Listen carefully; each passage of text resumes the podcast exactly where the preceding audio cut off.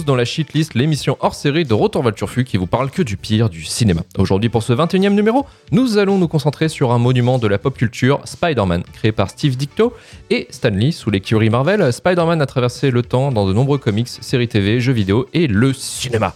Pour ce numéro, nous n'allons pas parler du meilleur des aventures de l'homme araignée, mais malheureusement que du pire, avec au programme Spider-Man 3 de Sam Raimi, The Amazing Spider-Man 2 de Mark Webb et Spider-Man Far From Home de John Watts, mais surtout de Disney et Kevin Feige. Je suis Luc Le Guenec et aujourd'hui pour ce shitlist des pires Spider-Man, je suis accompagné de Marvin Montes du podcast Final Cut et Hcast. Salut, on n'a pas été invité à la VP de Far From Home. non, pas Far From Home. No Way Home. No Way Home. Ah, je, m'y reconnais plus dans les noms là, c'est l'enfer. On n'a pas été invité. Emmanuel Pedon du podcast Le Coin Pop, salut Manu. Oui, salut. Romain Plourde de la chaîne Twitch Ramen Rider, salut Romain. Salut. Karim Berada du podcast Le Début de la Fin, salut Karim. Salut tout le monde. Alors avant de commencer, je vais vous demander un petit peu votre relation par rapport à la franchise Spider-Man et je vais commencer avec euh, Marvin. Qu'est-ce que tu aimes chez Spider-Man ou est-ce que tu détestes cette franchise Comment tu l'appréhendes?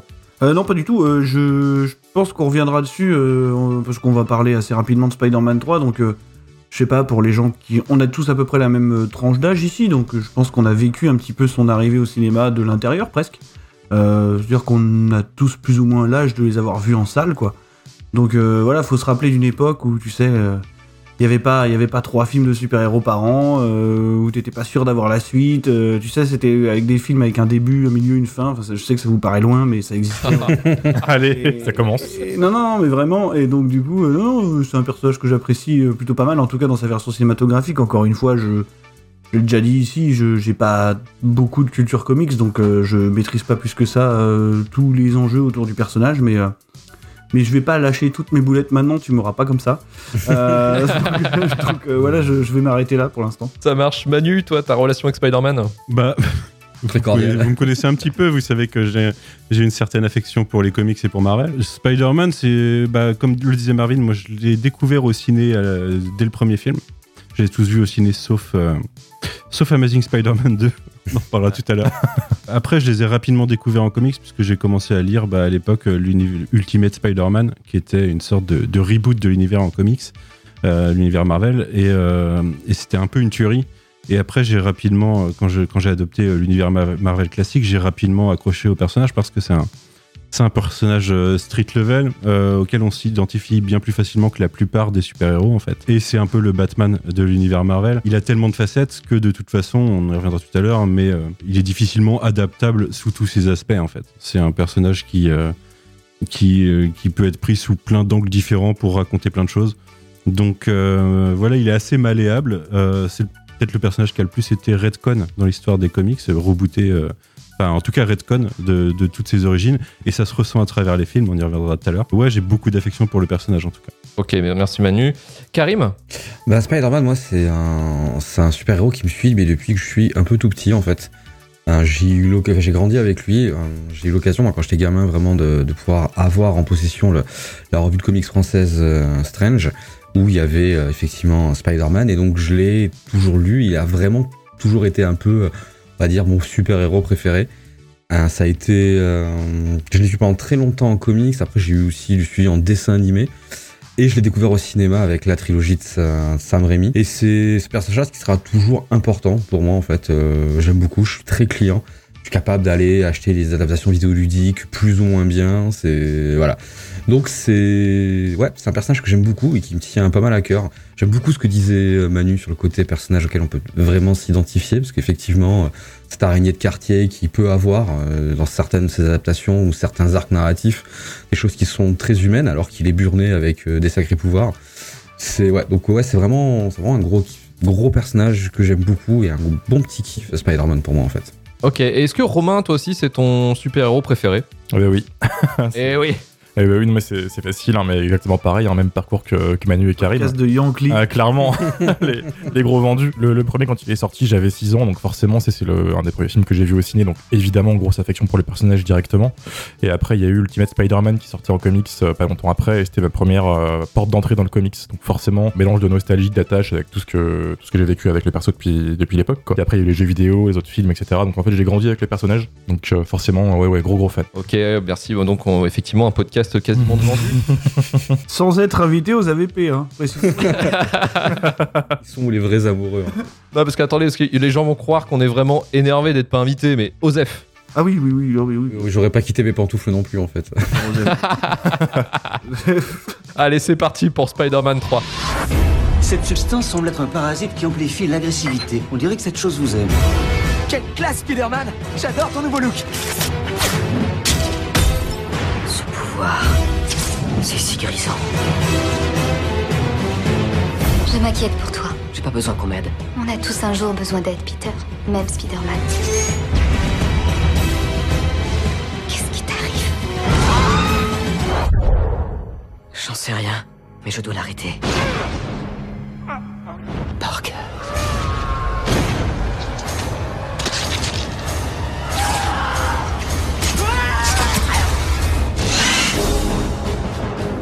Fait des choses horribles. Je suis certaine que tu trouveras un moyen de tout arranger.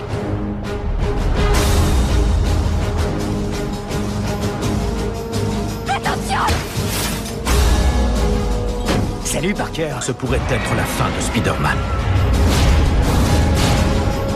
Il faut que tu m'aides. Nous devons tourner la page, où tout ce qui nous unit appartiendra au passé.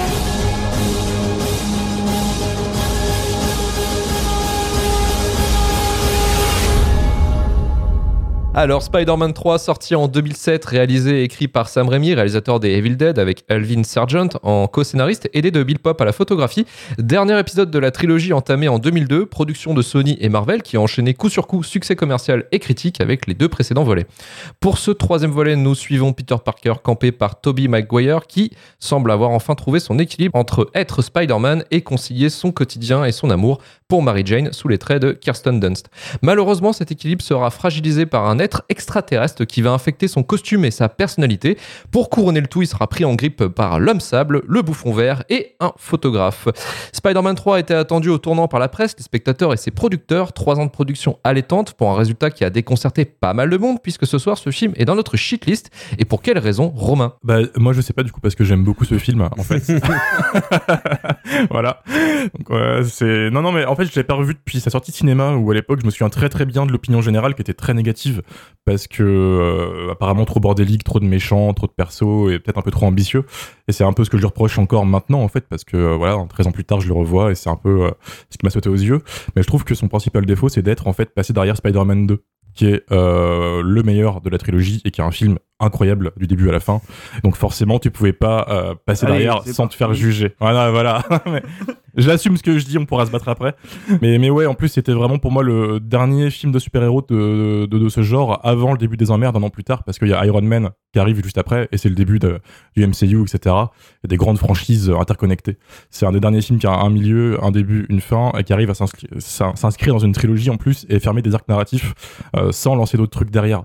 C'est-à-dire qu'à la fin de Spider-Man 3, oui, tu peux continuer avec un Spider-Man Spider-Man 4, mais tout est fini en soi. Euh, L'arc du bouffon est terminé, euh, sa, vie avec Mary Jane peut continuer, etc. Moi, non, je l'aime beaucoup. Il est trop ambitieux pour ce qu'il ce qu'il a voulu faire. Je sais pas si c'est euh, des soucis de prod ou On si c'est Sam Raimi qui a voulu. euh, ouais, bah voilà, j'imagine que tu vas nous, nous régaler d'anecdotes. J'ai un gros souci avec Venom en fait, qui est un peu un des persos euh, maudits en termes d'adaptation. Hein, on va pas, pas, pas développer. On retrouve un peu le, le Sam Raimi euh, horreur dans certaines séquences à droite à gauche, mais du coup, t'as ce contraste avec ses plans où il est en maquillage débile de Venom avec le visage qui ressort des fois, euh, Topher Grace, et ça m'a ça me fait rire en fait. Et du coup, je, je me demande s'il n'y a pas un petit décalage qui s'est créé entre l'intention de réalisation et, et ce que- ce qu'on ce qu'on voit au final. Et c'est con parce que t'enlèves ce personnage, je trouve que le film s'en sortait plutôt bien malgré euh, quelques sous-intrigues qui m'ont un petit peu euh, saoulé. C'est-à-dire que Gwen Stacy, elle sert pas à grand chose dans le film. L'homme sable, j'ai trouvé ça vachement intéressant. La rédemption du bouffon vert, ok, pourquoi pas, mais euh, bon, bah, James Franco, j'ai un peu de mal avec. C'est son plus gros rôle et euh, bon, bah, c'est un peu aux F tiers. Il fait pas beaucoup d'efforts, je trouve, comparé au 1 et au 2. Mais, mais je sais pas. C'est censé être un peu le film de la maturité pour Spider-Man, mais euh, il manquait un petit truc. Peut-être un peu trop d'ambition, peut-être. euh, je sais pas. Après. C'est dur de- d'en parler parce qu'il y a aussi beaucoup de positifs à côté. Il y a la musique qui est toujours incroyable. Mm. Danny Elfman qui a réussi à, à lancer son score, euh, à réinventer plutôt son score d'une manière Daniel vraiment Elfman, folle. hein. C'est pas Daniel Elfman. Il déteste le 2 en fait. Enfin, il disait que c'était la pire expérience de sa vie. oui, Putain, texto, ouais. moi c'était sûr que c'était Euh, Danny Elfman. C'est qui qui l'a fait C'est euh... Euh, Christopher Young ou un truc du genre. Ça doit être ça. Ouais. Bref, juste pour continuer. Bref, oui, on s'en fout. Euh, musique incroyable, visuel de fou. C'est-à-dire que c'est marrant parce qu'on commence dans l'ordre chronologique, on prend le plus vieux film de la shitlist et on a pourtant celui qui est le plus beau. On va aller de plus moche en plus moche ensuite. C'est une tuerie et Spider-Man qui se balance avec sa toile dans son costume noir, c'est incroyable quoi. Que t'aies 26 balais ou 10 ans, c'est trop trop bien quand t'es fan du comics et que t'as ouvert plusieurs plusieurs BD dans ta vie quoi. Donc donc non voilà pour moi c'est c'est pas vraiment pas si dégueulasse. Euh, oui, t'as quelques glissades un peu kitsch à droite à gauche, dont le passage émo de Peter Parker. Je pense qu'on en reparlera après, je vais vous laisser ce, cet honneur. Mais euh, en fait, ce, petit délire un peu kitsch, moi, me, plaît bien, quoi. C'est vraiment... Euh, c'est comics dans l'esprit, quoi. C'est mm. très con, mais, euh, mais voilà, le délire est assumé et, et c'est rare de voir ça au final. Et c'est rare de voir ça et on ne le verra plus Jamais ça. dans les Spider-Man. plus du tout. Malheureusement. Sam Raimi, fan de Spider-Man, s'est excusé plus d'une fois d'avoir merdé sur ce film. Il avait la maîtrise sur les deux premiers volets. Il s'est malheureusement retrouvé contraint à cause du producteur Avi Arad de devoir placer Venom dans le film. Il a dû composer avec cette contrainte et ça s'est pas forcément bien passé, vous avez bien vu. Le scénario a dû être composé beaucoup plus vite puisque le troisième était mis en pré-prod avant la fin du deuxième, ce qui donne ce résultat très bancal avec un développement de lobe sable fantomatique puisqu'on ne le voit que 10 minutes. Une introduction des personnages bâclés, notamment, bah, tu parlais euh, de Gwen Stacy, un triangle amoureux entre Harry, Peter et Mary Jane pour justifier une rancœur, et le Dark Spider-Man, Peter Parker. Bon, voilà, il y a plein plein de petits trucs qui sont balancés, mais qui sont jamais au bout ou mal, euh, ou mal écrits ou mal, euh, mal débutés. Quoi. D'ailleurs, en parlant de Dark Peter Parker, Manu, est-ce que tu as apprécié ses performances de danse? Non, non, non. Ah. Bah, je, je vais pas te réhabiliter cette scène. Je veux dire. Essayé. Alors, ses performances de danse, pourquoi pas hein, C'est le cringe de cette scène par contre, jamais on en sortira. Je, trouve que c'est compliqué euh, ce film. Je l'ai détesté en salle. Euh, déjà, j'étais trop près de l'écran et ça commence avec la poursuite. La oh, poursuite de. Il s'en souvient 14 ans plus tard. C'est très précis quand même. Comme... non, non, mais c'est ça joue sur l'expérience parce que c'est c'est au niveau de la visibilité de la scène d'intro quasiment de quand il se fait agresser par le bouffon. Au cinéma, ça m'a fichu, mal à la tête. Ah, tu m'étonnes. Après, après, il y a un truc que je regrette beaucoup euh, dans nos années 2020, euh, c'est euh, le par rapport au Spider-Man de Marvel Studios, c'est que en revoyant, j'ai refait toute la trilogie du coup originale, j'ai refait tous les Spider-Man en fait. Le, déplacement de Spider-Man à travers la ville, le sens de verticalité dans les combats, c'est quelque chose qui est encore assez intéressant dans Spider-Man 3, qui était très bien dans cette trilogie qui sera euh, toujours correct plutôt dans Amazing, mais qu'aujourd'hui on n'a plus du tout, et ça, ça manque parce que Spider-Man, c'est ça en fait, c'est du déplacement dans la ville, de la verticalité, des, des, des combats incroyables, quoi. Euh, mais comme tu le disais, un, gros problème de ce film, c'est que Venom, en fait, bah, Venom, il mérite un film à lui tout seul parce que les origines de Venom, la partie euh, Spider-Man costume noir, et ensuite la, naissance de Venom, on va dire, euh, bah, c'est censé faire deux heures et demie, quoi. C'est pas censé se faire en, en 20 minutes de film et s'intriguer avec, enfin, s'intriquer avec euh, trois, euh, enfin, avec deux autres vilains. Il y a un problème de Sony d'ailleurs, c'est que bah, pendant des années, ils ont voulu faire introduire leur Sinister Six. Quoi. Ils voulaient avoir, parce que Spider-Man a des vilains iconiques, c'est vraiment l'équivalent de Batman de ce côté-là, et, et il mérite, il mérite d'être à l'écran. Sauf que Sony avait des ambitions un peu trop rapides et on n'était pas encore dans le MCU et dans quelque chose qui pouvait se construire sur la durée. Euh, en plus, Spider-Man, c'est un univers plus restreint quand même que le reste de l'univers Marvel, donc euh, c'était compliqué à accélérer. Et euh, clairement, Sony a une politique interventionniste sur la plupart de ses franchises bah, qui fait pâtir la production et qui fait péter un plomb aux, aux, réalisateurs en général. Le truc, c'est que Spider-Man 3, il y a pas mal d'éléments que je trouve de qualité. Je trouve que le personnage de Harry Osborn, il a un bon arc, mais très maltraité. Il est, euh, il est complètement saccagé par euh, la direction d'acteur de James Franco ou par euh, le manque de temps pour développer de la subtilité. Et ça en donne un truc assez imbuvable, hein, Romain. Je suis assez d'accord avec toi. pour moi, c'est le, le, pire rôle de James Franco, je pense, en tout cas dans ce troisième film. il était un peu. Je trouve que sur le premier. j'arrive pas à me décider hein, quand tu dis que c'est le meilleur, le 2, Romain, entre le premier et le 2, je préfère peut-être le premier, moi, au final. Je trouve qu'il y a plus de, il y a plus de pureté dans le premier, même si euh, le Il y a une naïveté dans le premier, c'est vrai. Mais une naïveté même dans le film, mais même dans le genre aussi à l'époque, hein, c'est pour ça. Ouais, le second, Octopus, il y a un côté horrifique en plus de la naissance d'Octopus qui est intéressant. C'est quand même d'ailleurs dommage que le côté le plus horrifique de Spider-Man par Sam Raimi, ça soit sur le 2 et pas sur un, celui où il sort Venom. Quoi. À côté, bah, t'as as l'homme sable. Moi, je fais partie de ceux qui trouvent que c'est euh, une mauvaise redcon, mais un bon développement de personnage. Mauvaise redcon parce que ça redcon vraiment la mort de l'oncle Ben du premier film.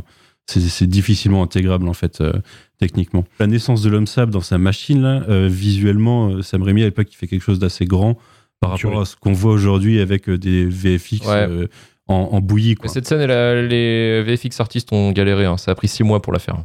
C'est une séquence d'une minute en fait où effectivement l'homme sable se recompose avec du sable. Même là encore, c'est beau. il y a du drame, de l'émotion, presque dans la scène. Quoi. Mais ouais, derrière, euh, bah en fait, ouais, c'est vraiment le, syndrome de mettre beaucoup trop de choses et ça se marie mal. Parce que l'homme sable, il fait un peu en trop en fait dans cette histoire. C'est pas vraiment un méchant, il l'oblige à être méchant euh, un moment, mais euh, lui, il a plutôt envie euh, d'avoir sa rédemption, quoi. Mm, mm. Mais Gwen Stacy, vous l'avez mentionné, c'est scandaleux.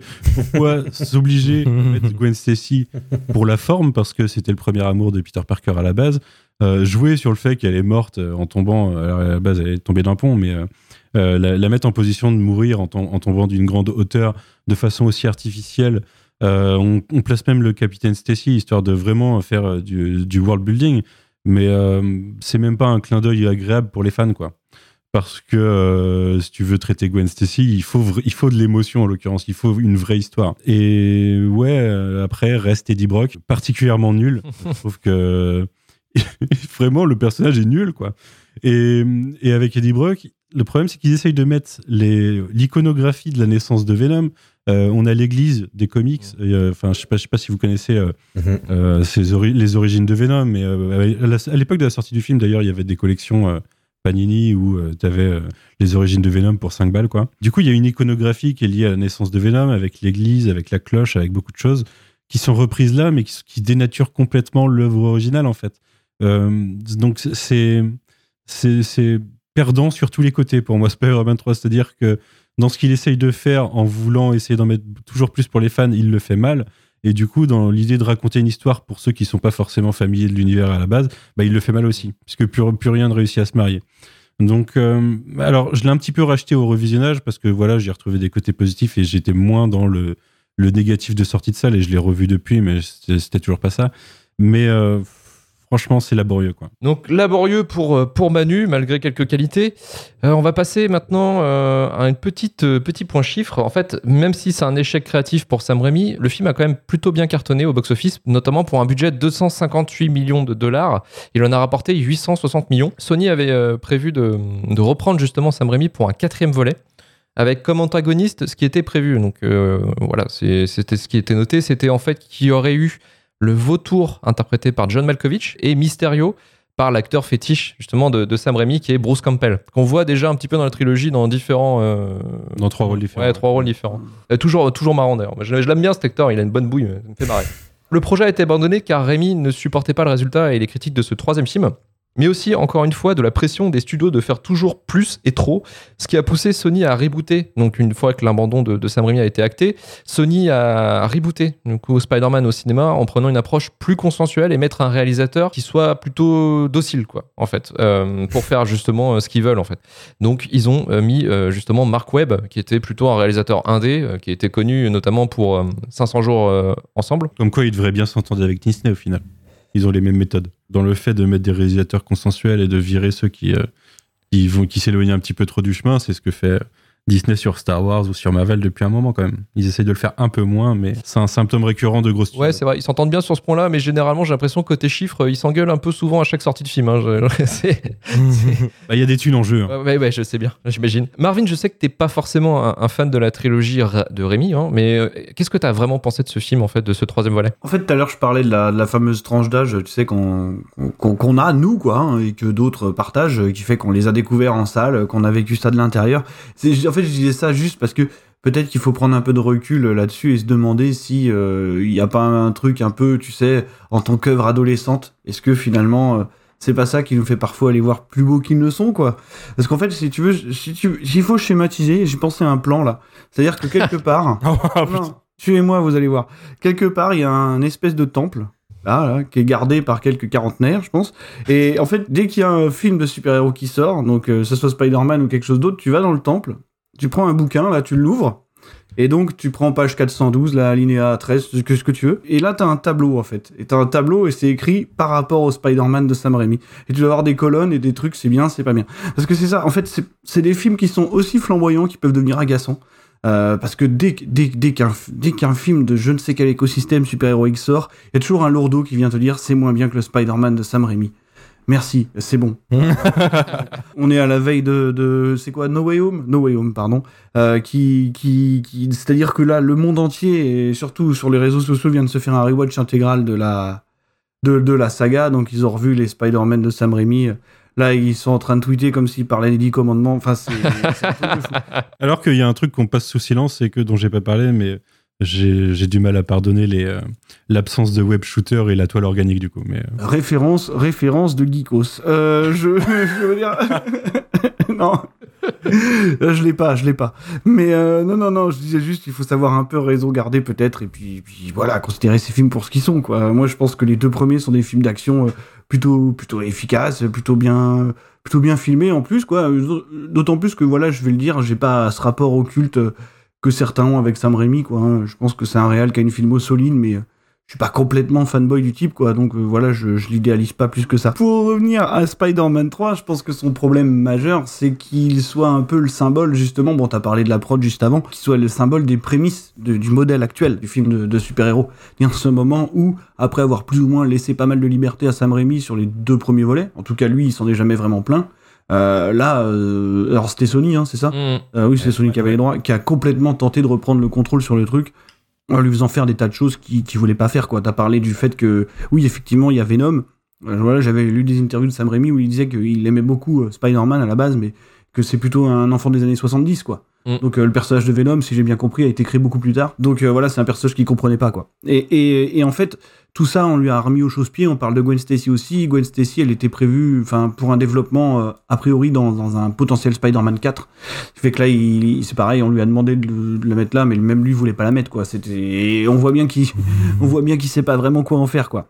Et le souci, en fait, de ce développement-là, c'est-à-dire de placer trois méchants, c'est aussi un autre truc, c'est de devoir gérer quasiment trois origin story, en fait. Alors, il y en a une qui, à mon sens, fonctionne pas trop mal. C'est celle du bouffon vert, enfin celle de James Franco, alors qui est pas, qui est effectivement pas flamboyant dans le film, mais euh, bon, on va pas se mentir, il l'est rarement quand même. Non, mais voilà quoi. Mais, mais pour moi, elle fonctionne parce que t'as deux films avant, Mm. fait que t'as un arc cohérent, qu'il a eu le temps d'être mis en place quasiment pendant le premier film, et surtout le point de bascule se situe à la conclusion en fait de, de Spider-Man premier du nom, qui fait que bon, tu, savais très bien où, on allait arriver quoi. Après, je suis pas hyper fan du design euh, du, bouffon du troisième épisode, mais bon, ça c'est c'est un truc purement subjectif. Après, le, Sandman marche bien, euh, parce que Sam Raimi voulait le mettre dans le film, en fait. hein. C'est- le personnage qu'il voulait mettre, avec le vautour, qu'il voulait déjà mettre. hein. Mais euh, parce qu'il il connaît pas le personnage, il l'aime pas, mais il le trouvait visuellement intéressant. Et effectivement, euh, ça marche vraiment bien visuellement, le le- le- l'homme des euh, l'homme sable pardon j'allais dire l'homme des sables. Et, euh, effectivement le, le problème le problème majeur c'est Venom en fait. Comme Manu l'a dit tout à l'heure euh, ouais c'est un personnage qui, aurait besoin de 3 4 heures de films de développement avant d'en arriver au point euh, où il arrive en 40 minutes dans le dans le Spider-Man 3 quoi. Parce que parce que ce qui est intéressant avec toute la thématique je pense du symbiote et tout c'est que tu te rends compte que le symbiote il fait euh, en tout cas dans le Spider-Man 3 c'est comme ça que je le ressens il fait qu'exacerber finalement euh, tu sais ton espèce de part d'ombre en fait. Mm, mm. et donc, pour que Venom soit Venom, il faut qu'il haïsse Spider-Man, Peter Parker, à un point euh, phénoménal, quoi, tu vois, presque psychotique. Moi, j'y- j'y crois pas une seconde, tu vois, je, je peux pas, je, je sais même pas pourquoi il le déteste euh, finalement dans Spider-Man 3, quoi, ça va, ça va tellement vite que, euh, voilà, il se fait un peu squeezer plusieurs fois, je crois, je sais plus exactement ce qui se passe dans les, dans les premières scènes, mais. Il le balance. Ouais. Il le lui nique poste et un après Peter. Oui, voilà. menti. Oui, mais bon, je veux dire, tu vois, enfin, Venom, il est censé le détester, c'est un truc viscéral, quoi, pour, pour en arriver à créer cette créature-là, d'ailleurs, vraiment une relation finalement assez proche entre les deux, quoi. Marvin, tu Et là, connais trouve- Twitter. Les gens se, se- se détestent pour moi. Ouais, mais Twitter, Twitter en, en 2007, non. ah oui, c'est vrai. Euh, donc, tu vois. Donc euh, voilà, je pense vraiment qu'il y a beaucoup, beaucoup, beaucoup, beaucoup, beaucoup de problèmes avec euh, avec le traitement des personnages, en fait, tout simplement. Après, il y a des choses qui visuellement fonctionnent bien. Moi, je trouve juste, ouais, le, Sandman, il fonctionne très, très bien visuellement. Alors, on a tous vu ces plans iconiques. tu sais, avec le Sandman qui pose sa main, voilà, qui passe à travers, voilà, tout ça. Et, et même, moi, j'adore les scènes où. Envie de pleurer là, on le sent dans ta Ah ouais, là, je suis, je suis ému, je suis ému.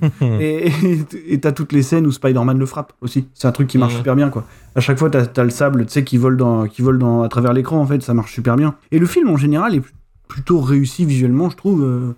Là, tu le revois aujourd'hui, honnêtement, c'est vraiment loin d'être. euh, Ouais, j'ai remarqué hein. d'ailleurs la rotoscopie, elle, elle marche vraiment bien. C'est-à-dire l'intégration des acteurs euh, dans, dans un élément où ils sont en l'air, là où ils se battent justement, le- la baston du bouffon vert et, euh, et Spider-Man, ça reste correct. Et moi, je suis assez convaincu par le symbiote en... quand il est hors euh, décor, en fait, si tu veux. La manière dont il se développe, bah, je sais pas, ceux qui ont vu Venom, euh, honnêtement, euh, c'est chaud, quoi.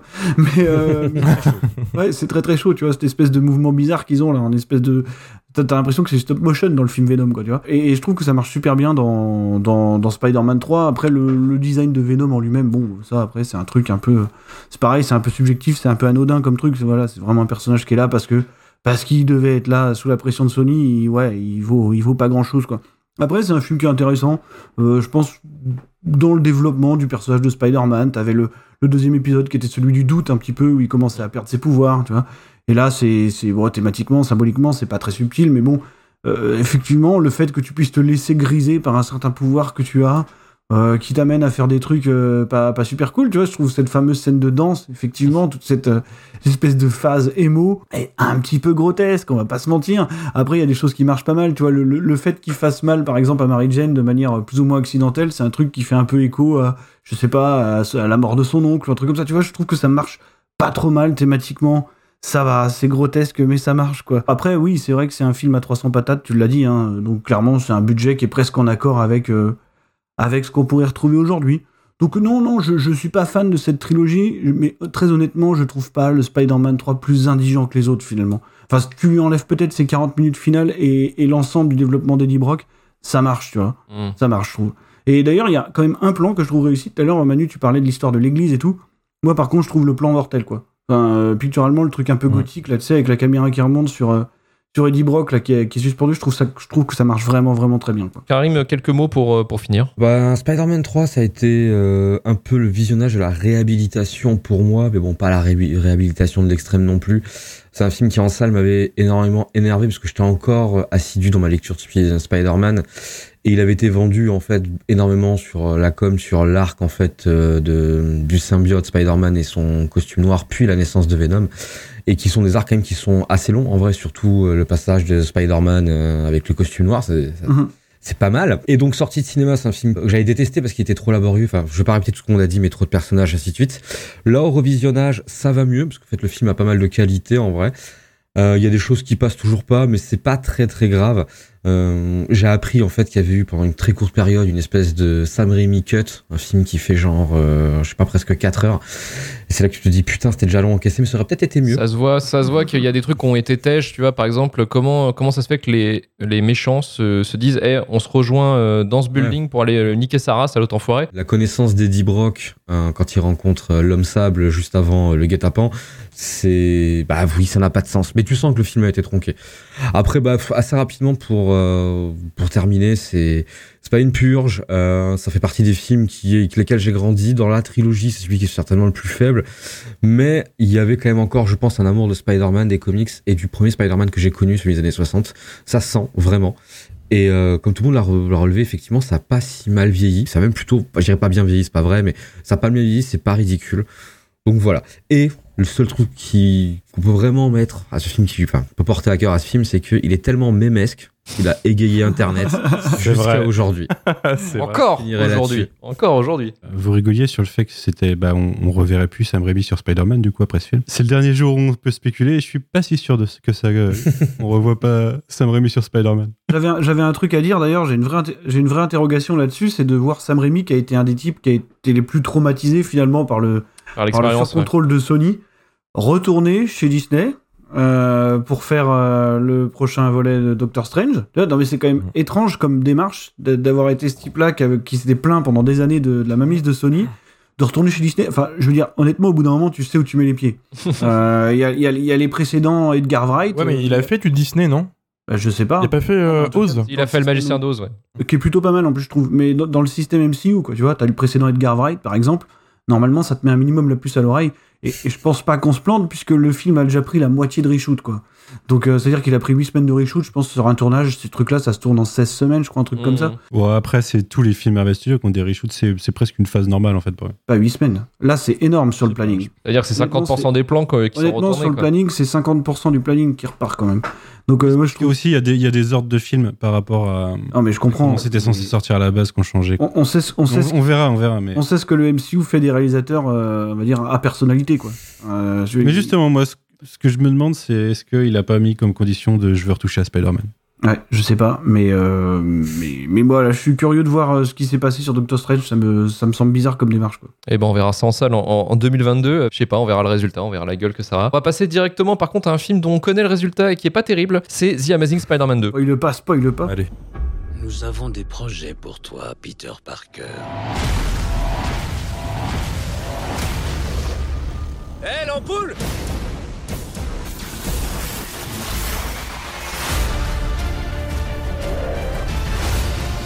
Tu n'es pas de taille, Peter. J'ai fait un choix. C'est mon destin.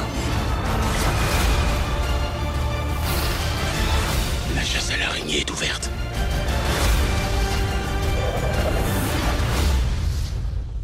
Un coup de main? Faut que j'y aille. Je viens avec toi. C'est trop dangereux. Désolé, je t'aime. Te fâche pas.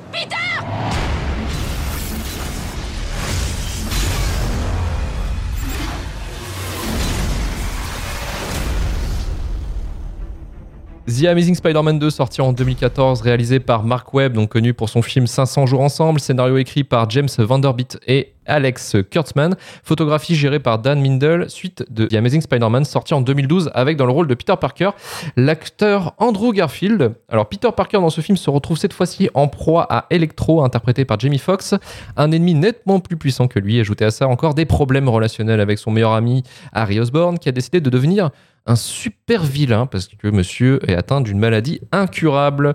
Alors Manu, pourquoi ce film est dans notre shitlist ce soir? Je pourrais presque reprendre ce que j'ai dit sur euh, Spider-Man 3, parce qu'il y a certains des mêmes symptômes de Sony qui veut en faire trop. Et là, c'était vraiment dans une idée de construire une, une franchise, plus qu'une plus qu'une trilogie ou une Ouais, quadralogie. Les ambitions étaient pas les Il y mêmes. avait une idée de franchise, et on la, on la sent, euh, les Sinister Six, on les, on les sent fortement dès ce Oh, ils film. Il y a Avengers qui est passé par là aussi avant. Il y a Avengers qui est passé par là. Je sais pas si vous vous souvenez, il y avait euh, des idées, des rumeurs qu'il y aurait la tour, euh, la tour des Vengeurs dans le film, Mm. ou qu'il y aurait euh, la tour Oscorp dans les Avengers. Mm. Il y a- C'était une période de production assez étrange et euh, de relation avec, entre Sony et Disney assez étrange parce que oui. En effet, euh, la différence, c'est que depuis la trilogie de Rémi, le Marvel Studio, Marvel est passé par là et euh, le, premier Amazing Spider-Man sort l'année de Avengers. Le deuxième sort un peu plus tard et, euh, Marvel Studios produit quelques films depuis. Il faut savoir que moi j'aime beaucoup le premier Amazing Spider-Man. Je le trouve pas parfait. Je trouve qu'il y, a des- il y a des côtés de Peter Parker ou, ou d'Andrew Garfield dans Peter Parker qui sont pas excellents.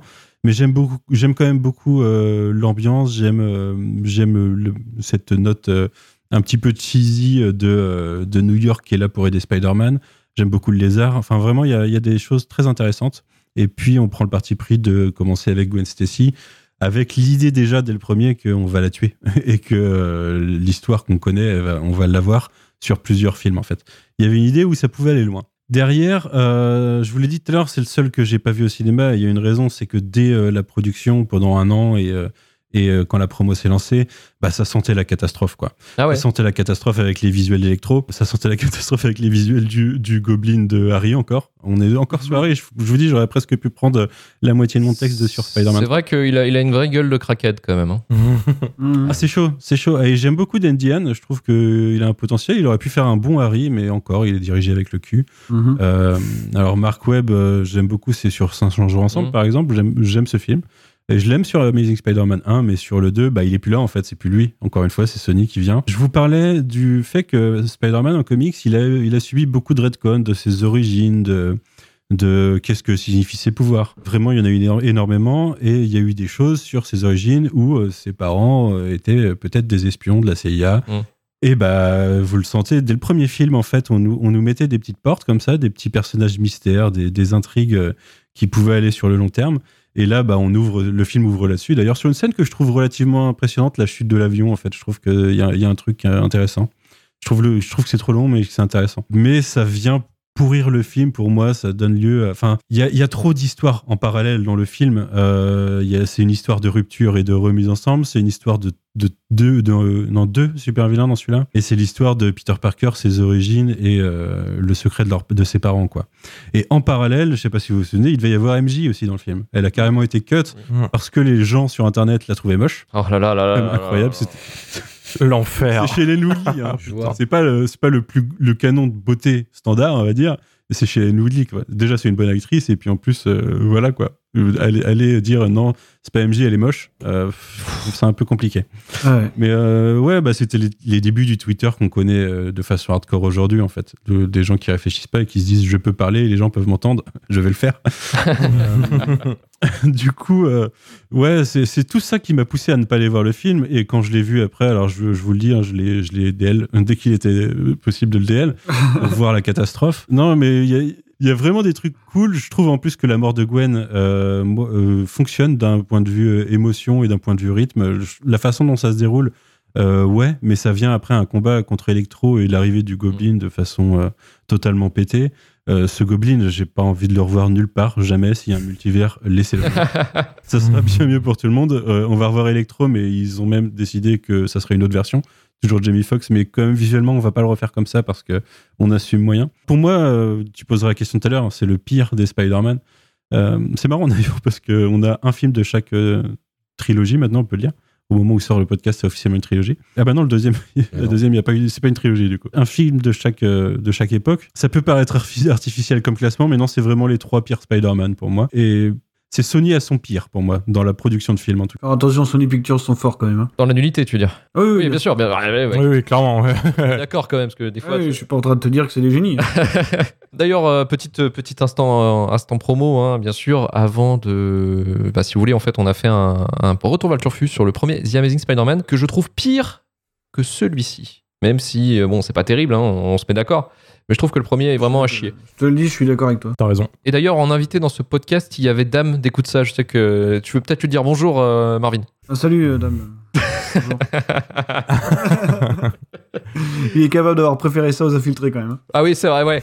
on lui demandera. On lui demandera. Je te, reprends, Marvin. euh, le film a, a quand même eu des scènes coupées, plein mal de scènes coupées, notamment Mary Jane. hein, euh, le- tu disais, Manu, tout à l'heure, ça avait été tourné ces scènes-là. Ça, pre- ça prenait quand même pas mal de place dans, dans le film à la base. Mais j'imagine que toi, t'aurais coupé 1h30 du film, toi, Marvin.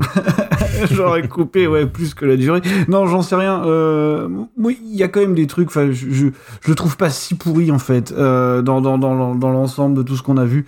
Déjà, je trouve qu'Andrew Garfield c'est le meilleur acteur à avoir porté le costume, mais euh, sans sans aucun sans compète. Il y a un truc chez lui qui marche vraiment super bien. Voilà, c'est le seul type qui joue avec de la nuance. Et c'est un des types qui a le plus détesté jouer Spider-Man, d'ailleurs. Et mais ça, je peux le comprendre, mais en attendant, c'est un des rares types à jouer avec nuance. Il y a un truc dans l'intériorité, c'est-à-dire qu'il est pas en train de, de se débattre dans tous les sens. Ou- En fait, si tu veux, il y avait Tommy McGuire qui était, un, je trouve, un acteur extrêmement littéral, qui avait tendance à surjouer, je pense. c'est ce qu'on lui demandait. Tendance. Tendance. Tendance, tendance. Et de toute façon, leur parcours post-Spider-Man illustre un peu le truc, si tu veux. Et, et- et Tom Holland qui n'est pas là, en fait. C'est, il est sympa, il est gentil, mais il, voilà, c'est Il est chiant, quoi. une présence artificielle, quoi. Euh, Andrew Garfield, euh, on a bien vu qu'il avait réussi à s'en extraire quand même de ces trucs-là. Ah oui, il a fait une carrière après. Je veux hein, dire, il, il a fait une carrière après, dans Silence de, de Scorsese, là, par exemple, quoi. Je veux dire, qui est, qui est un, qui est un très grand film, je trouve. Le tueur à point, euh, enfin, il y a plein, plein de films. Ouais, voilà. Social Network. Ouais, Social aussi, Network, euh. enfin voilà, je veux dire, il commence déjà à avoir un tableau de chasse, c'est impressionnant quoi. Donc euh, non non, je, je pense vraiment que, que ça sauve pas mal de choses, euh, même si la présence de Peter Parker est peut-être inférieure à celle qu'on pouvait voir dans la trilogie de Sam Raimi, tu vois par exemple. Mais je trouve que les scènes en tout cas de Peter Parker euh, qui sont portées par Garfield marchent vraiment vraiment très très bien. Après, il a beaucoup de problèmes, il a beaucoup de problèmes en commun. Effectivement, comme disait Manu, avec Spider-Man 3, c'est-à-dire qu'il doit introduire, alors cette fois-ci, il n'y a même pas de- d'origin story ou d'arc entamé avec le film précédent euh, au niveau des, des super vilains, euh, puisque Harry Osborn débarque à ce moment-là, ce qui fait qu'on squeeze totalement Norman Osborn d'ailleurs de, de l'équation, Euh, on voit juste qu'il a des ongles un peu longs, euh, Il est en train de mourir aussi, dans, dans son lit et que ça va pas trop. On le savait déjà qu'il était en train de crever. On Oui. l'avait vu. Oui, mais là, je veux dire, tu vois, il a pas, il a pas ce truc qu'il qu'il est censé avoir à bout d'un moment, mais c'est pas très grave. Je trouve que vraiment, euh, Harry Osborn est une catastrophe sans nom, c'est c'est pas possible, quoi. Je veux dire, qui a envie d'être pote avec ce mec-là, quoi? Enfin, il, faut, il faut vraiment expliquer. Il le retrouve, il a envie. Et comment eux sont potes surtout Déjà, comment à la base tes potes en ayant un tel écart social en plus, tu vois? Bon, même s'il a été un peu abandonné, machin, tout ça, bon, d'accord. Mais quand il le retrouve, tu sais, il fait des efforts terribles pour rester son pote, quoi. mais genre, mais t'y crois pas un seul instant, le mec, il est en haut de l'escalier, il te parle comme ça, tu te retournes, tu te casses, quoi. C'est, c'est juste- Ah, tu lui dis va te faire enculer, quoi. Ah. c'est juste, non, mais c'est bon, t'as changé, mec. Allez. Euh, donc, euh, non, non, non, voilà, Dan Diane, c'est. Moi, je trouve ça compliqué. Il faut imaginer que le mec est sorti de ça, il est rentré chez lui, il y a son agent qui a sonné, qui lui a dit J'ai un super casting pour toi, ça s'appelle Valérian. Vas-y. Et le mec a sûr. dit Banco, j'y vais. Euh, donc. Enfin, faut arrêter deux minutes. Et, et en fait, genre, moi, je, suis- je suis un peu partagé sur Electro parce que je trouve qu'il est effectivement assez laid. Euh, c'est Dr. Manhattan avec un slip, quoi. Euh, c'est ça, en fait. Hein, parce que c'est vrai qu'on voit, on voit beaucoup son slip, je trouve. J'ai pas voulu en parler, mais c'est pas juste Dr. Manhattan avec un slip. Le personnage dans sa caractérisation, Ah oui, oui, bah c'est- Oui, c'est- c'est scandaleux. Après, si tu veux, après, c'est, c'est, c'est, on va dire que c'est un trope méga connu, tu vois, cette espèce de, cette espèce de, de, de fan euh, un peu psychotique, euh, extrêmement déçu par son idole, euh, qui va se retourner contre lui. Alors, Si tu veux, c'est les indestructibles, hein, quelque part. Euh, et puis voilà, non, mais c'est une histoire extrêmement classique. Après, il y a des trucs qui marchent avec lui. Je trouve que le design sonore fonctionne pas mal. C'est-à-dire que, tu sais, chaque apparition d'électro, en fait, génère une espèce de grosse note de synthé. Mm. Et moi, c'est un truc que j'aime bien en général quand tu t'amuses à brouiller le- la frontière entre le score et le, Ouais. Le film, je et le sound design. Il y a même du dubstep. Et ça, c'est incroyable. il y a du dubstep et c'est. Moi, ça me va. c'est- Alors c'est Zimmer qui est crédité, mais manifestement Zimmer il a fait que superviser puisqu'il, je crois que ça s'appelait Hans Zimmer and the Magnificent Six, euh, référence subtile au Sinister Six du coup, avec euh, et je crois que c'était Junkie XL euh, qui a dû faire ce genre de truc parce qu'il faisait beaucoup ça dans Mad Max Fury Road aussi en fait. Et moi je trouve que ça ça marche pas mal. Tu vois t'as la scène de la fin avec les pylônes où où euh, dès qu'il tape dans un truc, ça fait une espèce de bon, euh, voilà, c'est alors on se raccroche à ce qu'on peut, hein, vous me direz. mais, euh, mais, mais bon, voilà, je trouvais ça assez intéressant. Moi, je trouve que comme Manu, je suis assez d'accord. Visuellement, je trouve pas le film tout pourri. Loin de là, il y a une espèce de vibe un peu Blade 2, alors, au risque de choquer. les- Ah ouais. dans- Ah, tu as tué du monde. Ah ouais. Alors Je le, vois ce que tu veux dire en plus. le combat entre Electro et Spider-Man dans la, dans la centrale, il y a vraiment une vibe un peu Blade 2, tu vois. C'est-à-dire que t'as cette espèce de caméra qui fait n'importe quoi, t'as des mouvements impossibles, t'as des zooms sur ses pieds, sur ses mains et tout. Et en fait, on parlait de verticalité tout à l'heure, et je pense que c'est un des derniers films Spider-Man à vraiment l'utiliser pour le coup, quoi. Mhm. Donc il y a, je sais pas, moi je pense quand même qu'il y a de l'idée. On sortait encore les films en 3D aussi à l'époque. On sortait les films, et d'ailleurs c'est des films qui sont faits pour la 3D. hein. Le premier je l'avais vu en 3D et ça marchait pas mal là-dessus. Mm. Mais euh, en fait moi j'ai sur- surtout l'impression que c'est un espèce de, de film d'action euh, qui est un petit peu mangé par son propre enthousiasme parfois quoi. C'est-à-dire que tout devient un peu excessif quoi. Tu vois les, les scènes de combat, euh, moi je les trouve rigolotes parce que parce que voilà il y a encore ce truc qui me rappelle l'enthousiasme de, de Del Toro quelque part. Mais oui ça c'est- pareil. déjà c'est tellement long. C'est pas possible, ça dure 2h24 je crois. Ouais, ouais. J'ai revu il y a deux jours, c'était euh, c'était assez compliqué quand même, quoi. Et en plus, bah, un peu comme Venom, tu sais, t'as le Goblin qui revient et qui, lui, a même pas le droit à vraiment son combat. hein. Finalement, ça dure 5 minutes, c'est juste qu'il est là pour tuer, pour tuer Gwen Stacy, en fait. Et d'ailleurs, ça, c'est un truc que je trouve qui marche pas mal non plus, tu vois, cette espèce de, de, de truc, euh, bon, pas très subtil encore une fois, avec la toile qui devient une espèce de main pour essayer de la rattraper.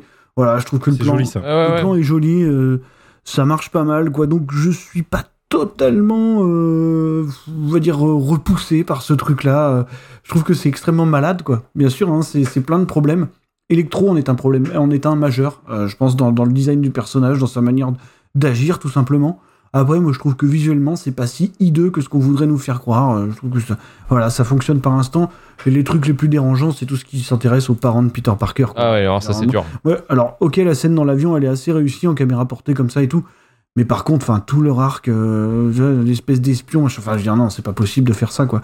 Euh, ça, non, non, ça fonctionne pas du tout. Donc, non, non, je, je suis pas, j'étais surpris, j'étais le premier surpris de pas trouver ça hideux, je me suis marré deux, trois fois. Ça allait, ça allait, franchement, ça allait.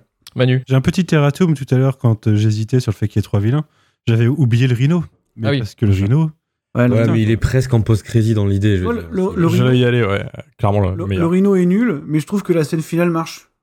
Avec le gamin. Alors, le moment où, où il revient. avec le petit, le ouais. gamin, je suis. Ouais, ouais, moi, c'est c'est comme la scène des grues dans le premier. Moi, j'aime bien. Tu vois. Ah ouais, non, ça non. Mais euh, le- le- la scène des grues, pour moi, c'est la scène de Spider-Man 2 que tout le monde encense.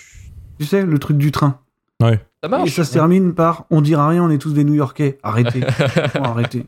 Arrêtez vos conneries. Et non, non, mais en dehors de ça, je trouve que la scène finale fonctionne assez bien. Tu vois, je veux dire, le personnage est extrêmement cohérent, mine de rien. Moi, je le trouve, en tant que Peter Parker, en tout cas, je trouve vraiment pas mal écrit, quoi. Ça va, c'est- c'est c'est- c'est cohérent. Là, tu lui rajoutes un deuil et il agit en conséquence, et moi, je trouve que ça marche plutôt bien. Donc, non, non, j'étais pas, euh, j'étais pas révulsé par la vision d'Amazing Spider-Man 2 à mon, à mon grand désarroi. Après, je m'attendais à, la haïr profondément, et finalement, ça s'est pas si mal passé que ça. Et il y a une super scène avec euh, Tante May juste avant la fin aussi qui est, qui est Ouais. vraiment stylée. Par rapport au deuil d'ailleurs, non Ouais. Euh, ouais, ouais, et puis euh, par rapport à, à son abandon en gros, quoi. Est-ce que, euh, d'ailleurs, Karim, est-ce que tu as été aussi, euh, je dirais presque enthousiaste que, que Marvin? Calmez-vous, calmez-vous. Alors, euh, non. Parce qu'en fait, ce film, c'est c'est un film que j'aime pas dans le sens que ce film, quand, enfin, dans le, le premier euh, Amazing Spider-Man, euh, je l'ai trouvé un peu laborieux, mais ils avaient pour moi réussi à trouver euh, le côté Peter Parker Spider-Man que je préfère. Et je trouve vraiment que il y a cette identité new-yorkais. J'aime beaucoup, en fait, ce Spider-Man-là, en base, en termes de, de personnages et d'acteurs aussi. Andrew Garfield, j'aime beaucoup, euh, surtout, enfin, je l'aime beaucoup dans ce Spider-Man-là. En fait, pour moi, ils avaient compris la fibre de Spider-Man que j'aimais, vraiment. Et surtout, dans The Amazing Spider-Man 2, euh, ils se sont complètement noyés sous, euh, sous le scénar, en fait, sous, euh, sous les personnages, ainsi de suite.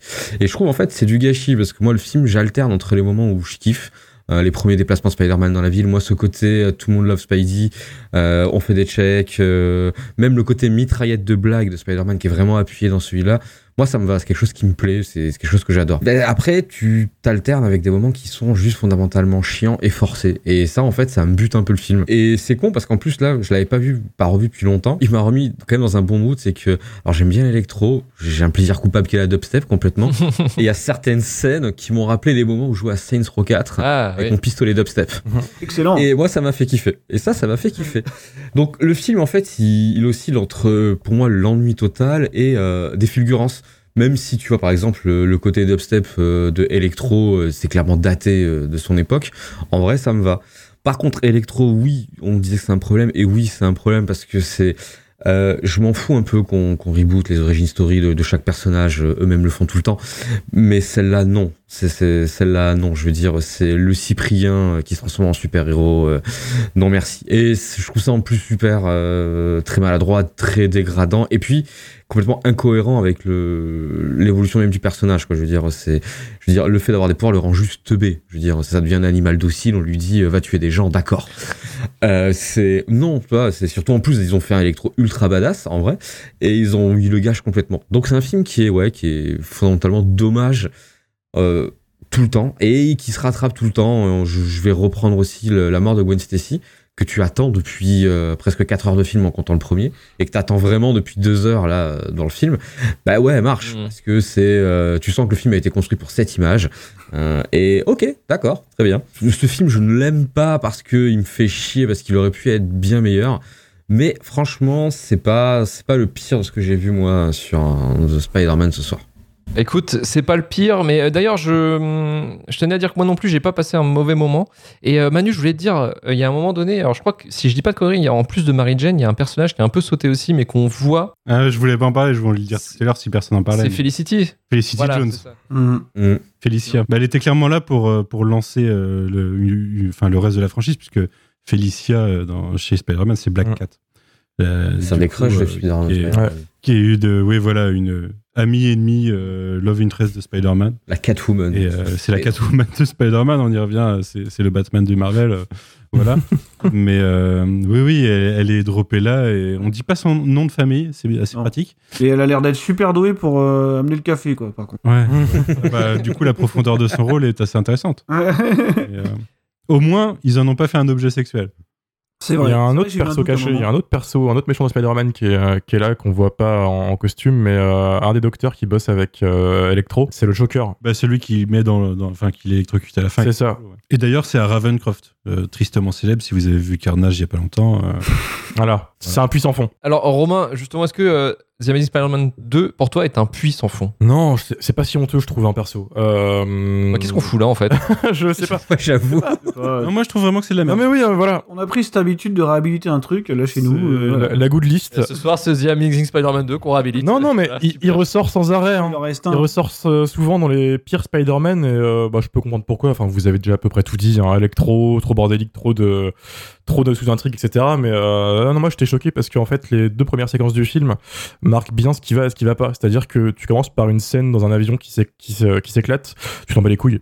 parce que c'est le daron de Spider-Man, c'est une sous-intrigue. Non mais ça colle pas. Enfin, même dans le premier, ça collait pas, et euh, là, bah, on s'en fout. Et après, t'es directement lancé dans une sorte de hum, course-poursuite euh, entre Spider-Man et Paul Giamatti avec un accent russe. et c'est trop, trop bien. Enfin, c'est du pur Spider-Man. Non, mais vraiment, en termes de, réalisation, de, visuel et tout, c'est hyper bien. Euh, alors, ça balance que des vannes euh, à mille à l'heure, c'est presque cartoonesque en fait, euh, ce qui va totalement à l'encontre du premier film, qui était plus sérieux, un peu plus dark dans sa mise en scène. Mais juste après ça, il y a eu Avengers, et donc là, ils se sont dit, bon, les gars, on va peut-être tenter de, voilà, tu as un peu le mouvement. Donc là, c'est beaucoup plus cartoonesque et euh, tu, te retrouves, tu te retrouves avec deux blagues à la minute. Un méchant caricatural euh, avec Spider-Man qui est dans le fond du camion en train de gueuler, en train de tout attraper, voilà. Donc non, j'ai bien aimé ce, ce parti pris d'assumer totalement le côté comics. Et comme vous l'aviez dit, c'est Andrew Garfield qui porte tout le film en fait, quoi. C'est, enfin, euh, Emma Stone aussi, Elle, joue, elle joue clairement. Elle a le personnage, elle l'a bien et leur alchimie passe très très bien. Et je trouve que c'est même le meilleur couple dans Spider-Man. Ils sortaient ensemble aussi euh, à l'époque. Ça, jouait, mais même enfin. Emma Stone, je la trouve quand même vachement en retrait dans celui-là hein, finalement. Ouais, ouais, il en... Je veux dire, à part ces 3-4 scènes du genre je vais partir en Angleterre. Ah, c'est même pas ça. Il y, a, y a tellement de trucs en fait dans ce film. Total quoi. Euh, dans le premier film, il y a que au final les origines, euh, le, lézard et Gwen Stacy, tu vois, comme euh, sous intrigue. Et tout est lié, plus ou moins, donc forcément, tu, la vois plus. Là, t'as, bah, comme on l'a dit, hein, Hardy, le bouffon, Electro, tout, tout, tout, tout. Donc forcément, elle paraît un peu moins présente. Mais non, non, sa présence fait toujours plaisir. Et ouais, non, clairement, c'est Andrew qui porte tout et c'est le seul qui joue comme si sa vie en dépendait, quoi. La séquence où Gwen meurt, est, je trouve, la meilleure scène de tous les Spider-Man confondus, en termes de mise en scène, en termes de jeu, euh, en termes de. voilà. Et comme tu l'as dit, Marvin, la musique du film est trop, trop bien. Il y a cette séquence, euh, cette, grosse, cette grosse, euh, cette pieces au milieu du film, où Electro est paumé à Times Square, on sait pas pourquoi. Hmm. Et il est complètement perdu et la musique, je trouve, rend cette séquence qui aurait pu être ridicule, vraiment, trop bien. Junkie XL, en fait, c'est irrégulier, ça dépend sur quoi il bosse, mais en général, il s'en sort bien. je dis Junkie, je dis Junkie XL parce que je me doute que Zimmer a pas foutu grand chose, quoi. Hmm.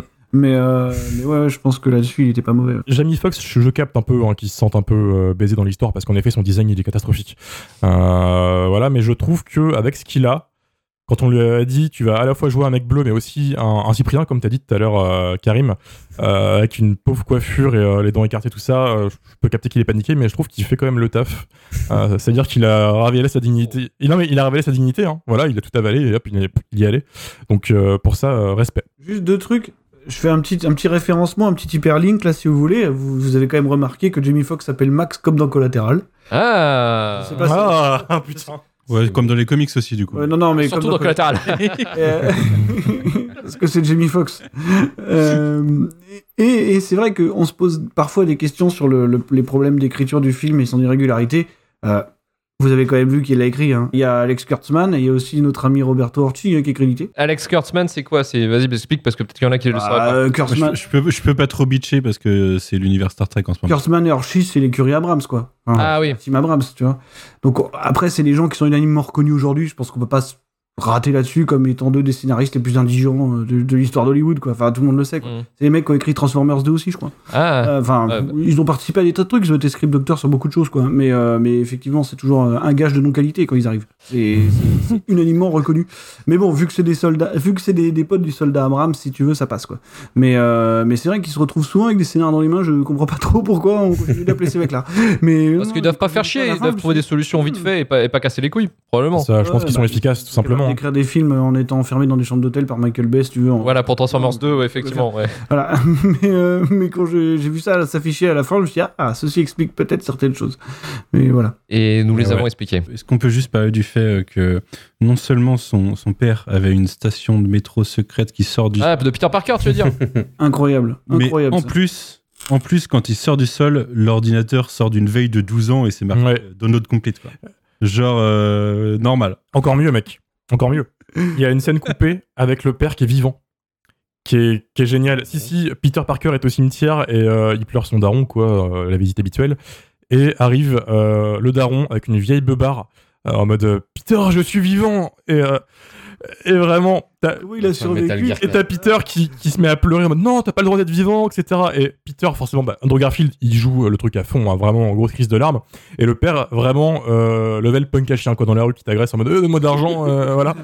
Et, Donc je comprends un peu le, le montage du film qui a dû être un peu compliqué, quoi. Ouais, je- Honnêtement, la, C'est vrai que s'il y avait eu un 3, ça aurait été un clou.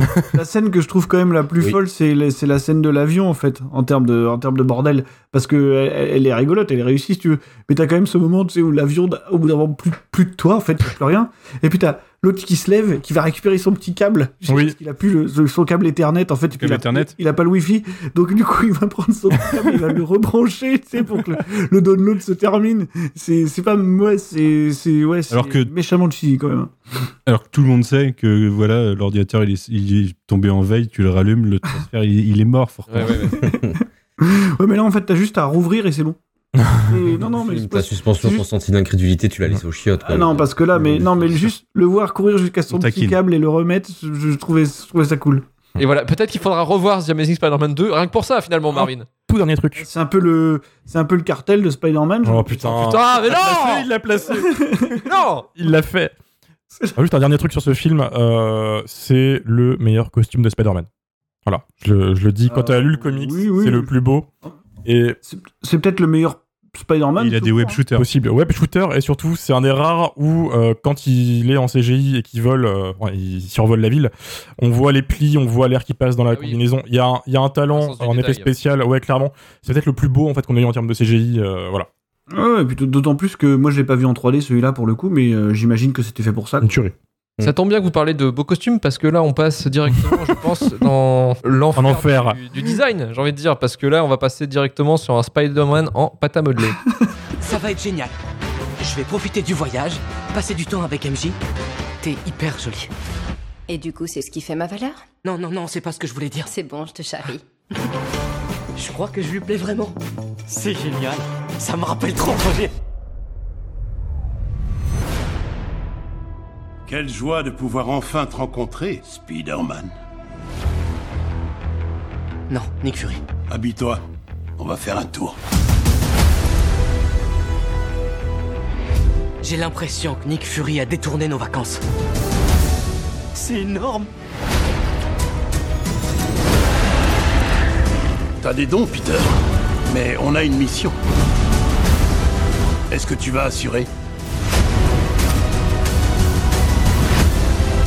T'es tout seul. Tes amis ont des ennuis. C'est quoi ton plan?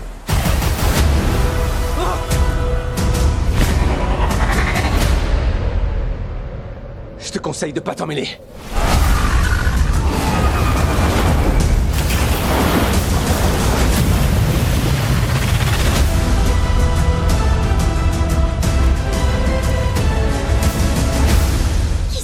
celui-là C'est genre un mélange de Thor et d'Iron Man. On est loin de Spider-Man. Mais tu lui trouves quoi, Spider-Man? Il protège le quartier, il a un costume qui tue et je le respecte grave. Ça va, loser? Spider-Man Far From Home ou Fart From Fart Home. from home.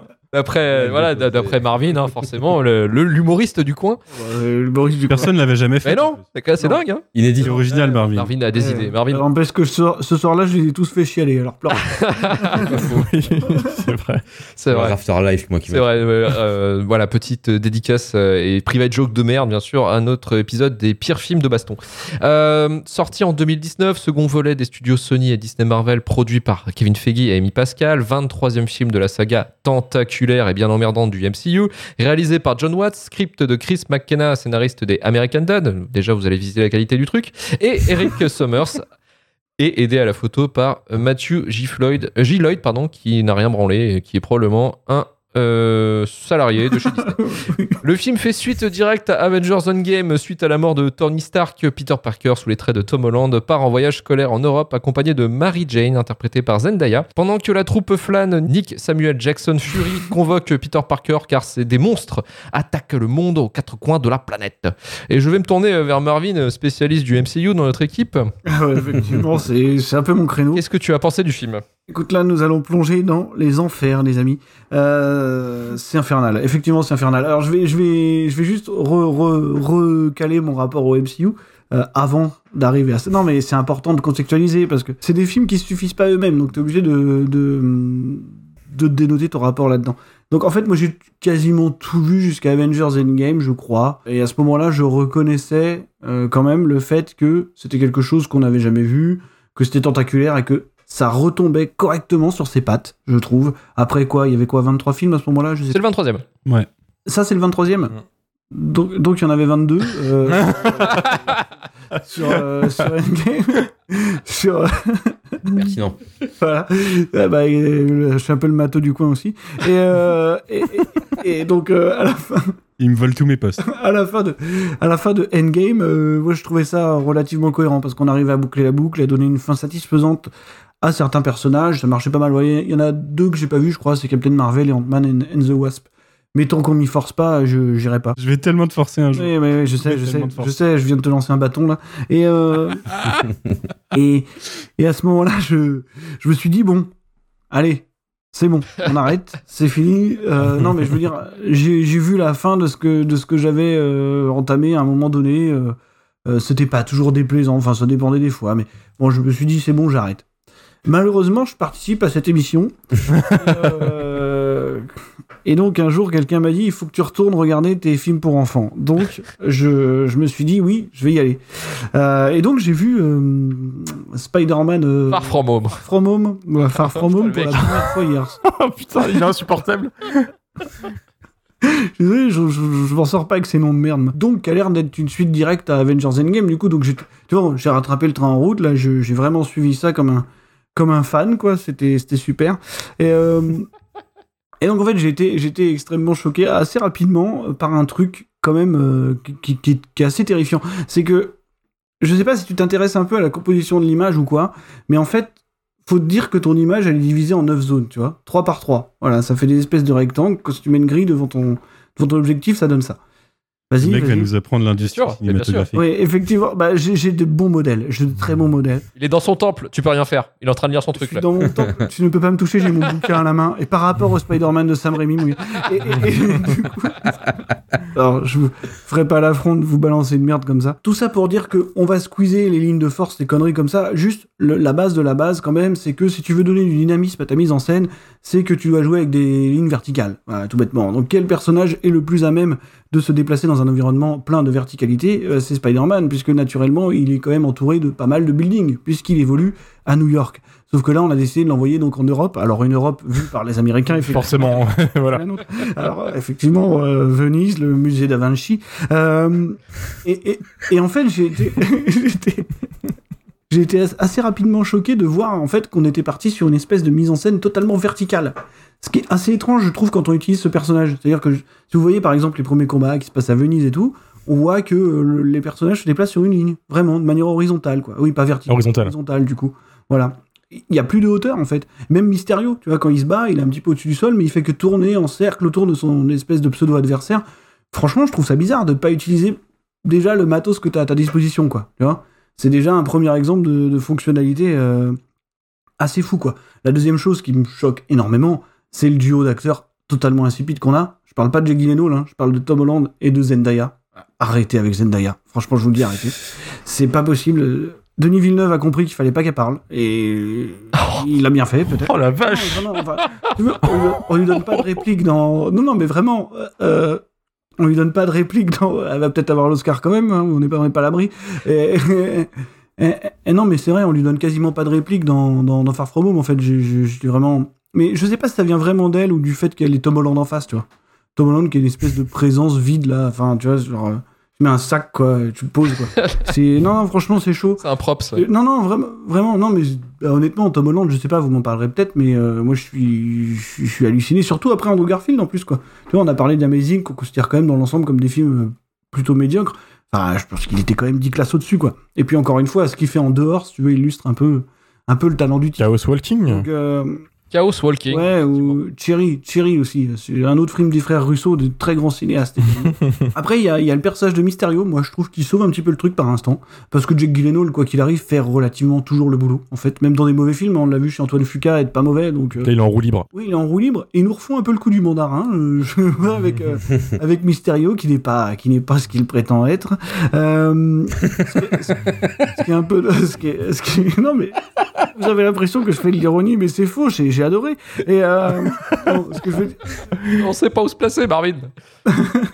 non, Ah, mais je comprends le point de vue de Marvin. Non, non, mais ce que je veux dire, c'est que. Et ce qui est dommage, c'est que c'est traité de manière extrêmement artificielle, en fait. Dire que tu vois, il y a cette fameuse scène où il prend une lunette, il commence à avoir son sourire un peu de niais. Moi, ça m'a fait un peu marrer. Ouais, je me c'est suis dit, vrai. ah, ils m'ont, ils- En plus, ils m'ont eu, parce que je m'y attendais pas. mais Je m'attendais à ce qu'on nous traite Mysterio comme je le voyais dans le dessin animé, tu sais, euh, des années 90, quoi. Ah, je suis le méchant voilà, le- le- l'homme bocal, quoi, le vrai.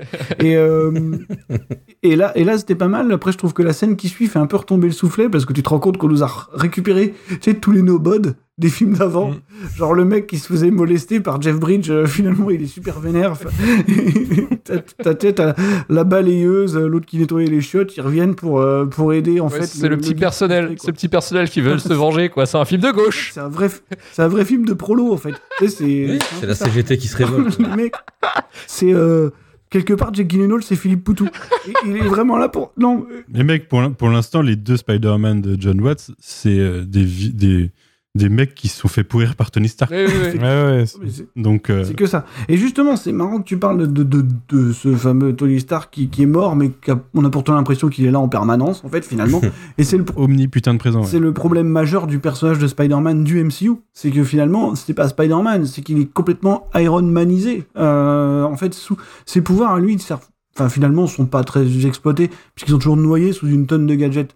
Tu vois, le truc le plus marquant, c'est que juste avant le climax, quand il est dans le- l'espèce de jet là, c'est censé être un petit peu son, son, retour après, après son espèce de pseudo-défaite précédente. Et qu'est-ce qu'il fait? Bah, C'est qu'il se bâtit un, un nouveau costume avec la technologie Stark, quoi. Et je trouve ça, vache- moi, je trouve ça vraiment complètement con, quoi, de- d'en avoir fait ça. avec- Tu sais, ces gadgets, ces trucs qui lui sortent du dos et tout. Je me suis dit, putain, arrêtez de déconner deux minutes, quoi. Tu sais, je veux dire, même moi, Moi, je trouve pas ça con. Je trouve ça ignoble par Oui. rapport au, au personnage ouais, à la base. même, même moi qui suis pas spécialement attaché au personnage ou quoi que ce soit, ça me choque un peu. Tu vois, donc vraiment, ça m'a, ça m'a embêté. Après, le film en lui-même, je le trouve fondamentalement médiocre. Oui, effectivement, c'est hyper fonctionnel, il se passe quasiment rien. C'est, c'est vraiment pauvre, c'est mal éclairé. Enfin, franchement, c'est. Alors au début, t'as l'impression, sais, ça fait un peu illusion. T'as mis un peu de jaune, on t'a mis un peu de trucs comme ça. Puis finalement, tu te rends compte que quand arrive le climax, encore une fois, c'est quoi? Du gris, du gris, du gris, quoi. C'est hyper pauvre, c'est pas très bien éclairé. Le moment le plus éclairé, je crois que c'est le champ de fleurs euh, en Hollande. c'est le Oui, seul. c'est vrai, c'est vrai. Seul plan coloré du film. Encore une fois, pour les CGI, mec. La cro- Oui, en plus, oui. Ouais, c'est des CGI. Oui, bah, de toute façon, il y a des trucs qui sont pas des CGI. C'est CGI dans le. Donc euh, ça c'est un autre problème. De toute façon, en fait, le problème du MCU en général, parce que c'est pas un problème de film, c'est un problème de modèle. Déjà, c'est que tout est factice, tout est horriblement factice, quoi. Je veux dire, tu vois, on parlait de Amazing Spider-Man 2 qui se fait défoncer. Euh, franchement, les, les combats de Amazing Spider-Man 2, ils sont 10 niveaux au-dessus de ces Bien sûr, quoi. bien sûr. Et alors, moi, tu vois le combat à Venise avec Mysterio autour de ce qu'ils appellent les mentales, là. Ah, franchement, c'est pas possible de faire. L'élémental, pas, pas les mentales. Les mentales. Les mentales. Dis les mentales. Et, euh, franchement, ça- vaut pas mieux ça vaut pas mieux que les mentales mais euh, c'est euh, non non et en fait bah, en fait c'est toujours le même problème si tu veux et, et, et on va pas être forcément gentil et, et on va pas être originaux parce que c'est toujours les mêmes critiques qui tombent sur ces trucs là si tu veux mais c'est juste que bah c'est un tout petit truc dans un système qui le dépasse énormément quoi dire euh, ça sert à rien je- ça sert à rien c'est à dire que qu'est-ce que t'attends quand tu vas voir ça? Ah, t'as peut-être ta petite scène post générique quoi tu vois pour avoir ton teasing pour la fois d'avant tu viens de te taper deux heures et demie d'un grand teaser T'en attends un dernier, quoi. Faut arrêter d'ailleurs avec ça, les scènes post-génériques, là, c'est vraiment une catastrophe. Enfin, franchement, eh, vous, vous pensez pas que ça va ringardiser le truc, là? C'est que tout le monde commence à faire ça. Mais à un niveau, même dans Resident Evil, il y avait une scène post-générique. Eh, je je suis allé voir Ghostbuster il y a pas longtemps. Désolé, je digresse, mais là, quand même, c'était hallucinant. Et je me suis levé, je me rassois. J'ai pas vu le film, Marvin. hein. Ah ouais, bah, non mais t'inquiète pas, je, je donnerai pas de détails. T'en fais pas ce que je te dis, c'est un easter egg pourri, ça vaut rien. Et je me relève, donc là je pars de la salle de cinéma, je rentre chez moi et là j'en prends. Mais t'as raté la deuxième, celle qui lance la suite. Mais allez, allez mourir. Ah, moi, non, vraiment, il faut pas faire ça. Il faut terminer vos films euh, à la fin, quoi. Il faut arrêter d'essayer de nous vendre des trucs comme ça, c'est abusé, quoi. Et donc en fait, moi je, je suis juste, euh, bah, je, suis choqué par ces trucs-là, quoi. Vraiment, je trouve ça, euh, je trouve que c'est c'est totalement. euh, Enfin, tu sais, t'es en train de vraiment de gaver les gens et ils le bouffent et c'est ça qui me bute quoi. C'est, c'est, moi là je vois ça. Enfin, vous avez vu la journée qu'on vient de vivre quand même, qui est, folle. Hein. Le, jour, le jour où on enregistre là, on est la veille de la sortie de, de Spider-Man. Euh, je vais pas me tromper. No Way Home. Oh bien, putain, yes. GG. Euh, je suis bien. J'ai pas de jeu de mots à faire sur No Way Home. Et moi, ça me fait flipper, quoi. Ça me fait vraiment flipper. J'ai l'impression d'avoir. Alors, c'est pas une attaque ou quoi, mais j'ai l'impression que j'ai un, public très pané devant moi, quoi. C'est une catastrophe. Non, mais vraiment, on a vécu une journée avec des gens qui ont pleuré parce qu'ils ont pas été invités à une avant-première, avec des youtubeurs jeux vidéo qui ont lâché des reviews une heure après après la VP, justement avec des gens que j'ai entendu pleurer toute la journée avec des hashtags ne me spoilez pas. Mais qu'est-ce que tu racontes? Enfin, je vous le disais tout à l'heure en off, qu'est-ce que c'est que ce problème C'est quoi le problème en fait? Ne me spoilez pas, ça veut dire quoi? Ça veut dire qu'en fait, t'es conscient que ton truc, au-delà de tes deux révélations, il vaut rien. Tu vois? Si t'as pas l'info en même temps que tout le monde, ton film autour, il vaut rien. moi, je, suis, je, vais vous dire, moi, j'en ai rien à foutre du film. J'ai lu le, résumé sur Wikipédia en anglais. Hein. Mais j'ai le résumé ici. on va le dire. non, non, je, terminerai en disant, euh, honnêtement, les gens, spoil, spoilez-les salement. Allez-y, spoilez. Non, ne faites pas ça. ne faites surtout pas ça. pas. Ne l'écoutez pas. Sortez, sortez. Je me désolidarise de Marvin. Réveillez-les, sortez-les de cette merde. Spoilez-les, quoi. Non, honnêtement, je pense que c'est d'utilité publique, il faut faire ça. Il faut, il faut, il faut arrêter d'avoir ce rapport-là à ces choses-là. Vraiment, ça, ça c'est terrifiant. Voilà, c'est tout ce que j'avais à dire sur. Ah, c'est dur. Oh la vache. Eh ben, dis donc, c'était. Euh... sac est vidé. C'était un vidage de sac. Et Karim, est-ce que t'es aussi énervé que Marvin Est-ce que t'as envie de tout péter? Alors, euh, je me pensais véhément, mais apparemment, je vais faire chaton à côté de moi, très honnêtement. Non, c'est alors, moi, c'est un film que j'ai que j'ai pas aimé. Euh, déjà parce qu'en fait, euh, le traitement du, enfin, le Spider-Man du MCU, c'est un Spider-Man que j'aime pas spécialement pour deux raisons. Une que j'excuse, le fait de, le, de mettre un Peter Parker, euh, un TikToker quelque part, en tout cas, euh, ça me dérange pas plus que ça, parce que je peux comprendre qu'il y a un public pour ça. Donc je me dis juste que c'est pas pour moi. Tu voudrais dire qu'il a été propulsé par TikTok? Exactement.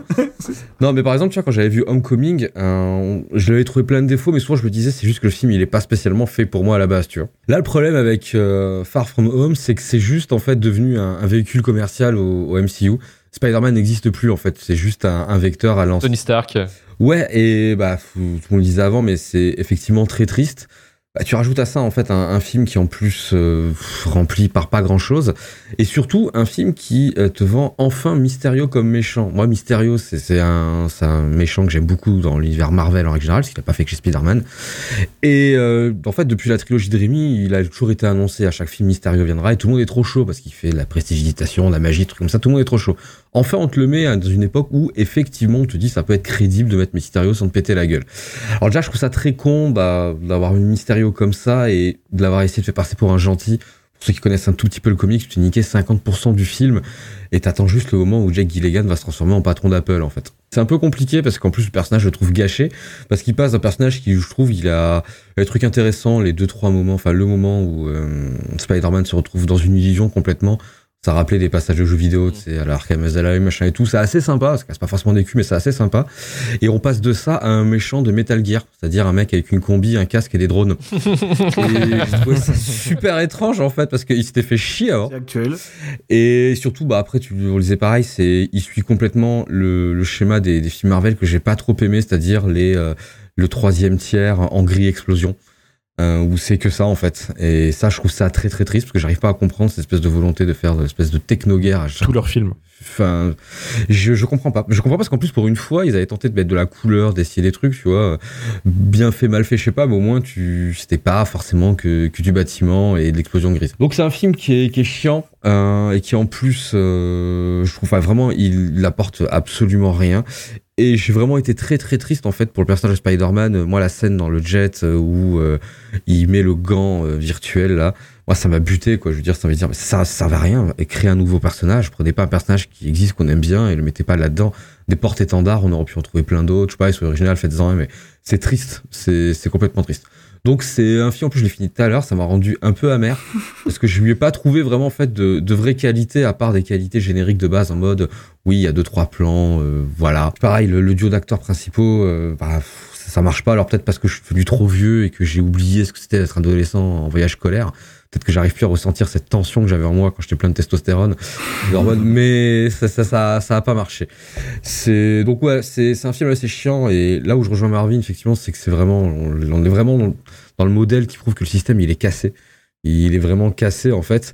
Et c'est alors même si moi j'ai pas vécu la journée comme vous parce que je m'en bats vraiment les couilles la sortie euh, du dernier, c'est quand même assez fou. Euh, revoir Far From aujourd'hui, ça m'a rappelé les six mois qu'on a vécu de faux, enfin de ligue, de multivers, de théorie, de Andrew Garfield dans le prochain machin.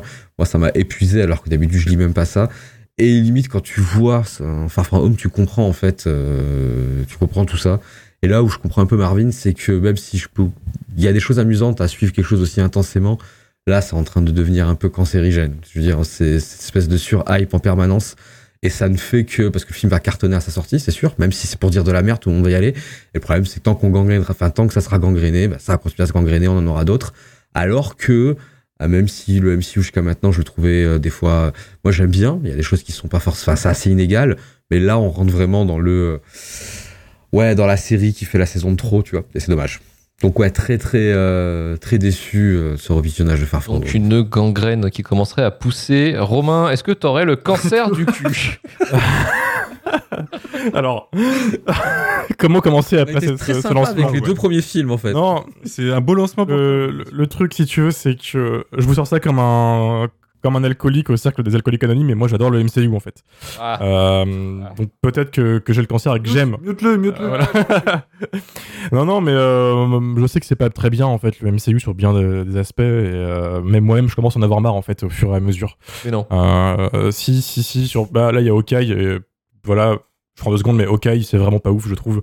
Et ça commence vraiment, je pense. On commence à voir le bout de ce qu'ils peuvent faire en fait. Euh, et maintenant, ça se tient que à une sorte de hype qui est générée par les fans à chaque fois. Et quand cette hype va commencer à baisser, il y aura plus grand chose, je pense. Mm. Et euh, pour moi, ça a commencé avec Far From Home, qui, sorti justement après Endgame, qui a été l'apogée de tout ce qu'ils ont fait.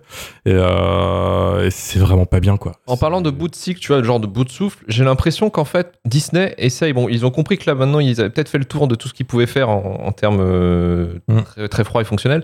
Je sais pas, j'ai l'impression que là, ils essayent de prendre des- peut-être des, des auteurs, entre guillemets, et de Oui, bien sûr. un peu de liberté, genre Chloé Zhao sur les Éternels, sauf que j'ai pas l'impression que ça marche pas. fait, Voilà, j'ai pas l'impression que ça, ça, ça fonctionne des masses, quoi. Non mais après juste, juste pour rebondir, j'en ai pour deux secondes, c'est euh, en fait moi j'ai l'impression que ce qui les ringardise et ce qui, ce qui fait que ça va les tuer à terme, hein, je pense, c'est que tout le monde euh, reprend leur formule. C'est même plus eux-mêmes, c'est que tout le monde fait ça. Mm. Alors que voilà, on parlait tout à l'heure de Ghostbusters, de Resident Evil, de j'en ai vu du tas de trucs comme ça, et tout le monde reprend cette même putain de formule, tu vois, de, de, de film qui peut pas s'ancrer lui-même quoi. C'est-à-dire qu'il doit toujours mener à autre chose, tu vois, même Mortal Kombat, le dernier Mortal Kombat, c'est encore un, Exactement. un teaser pour la suite, quoi.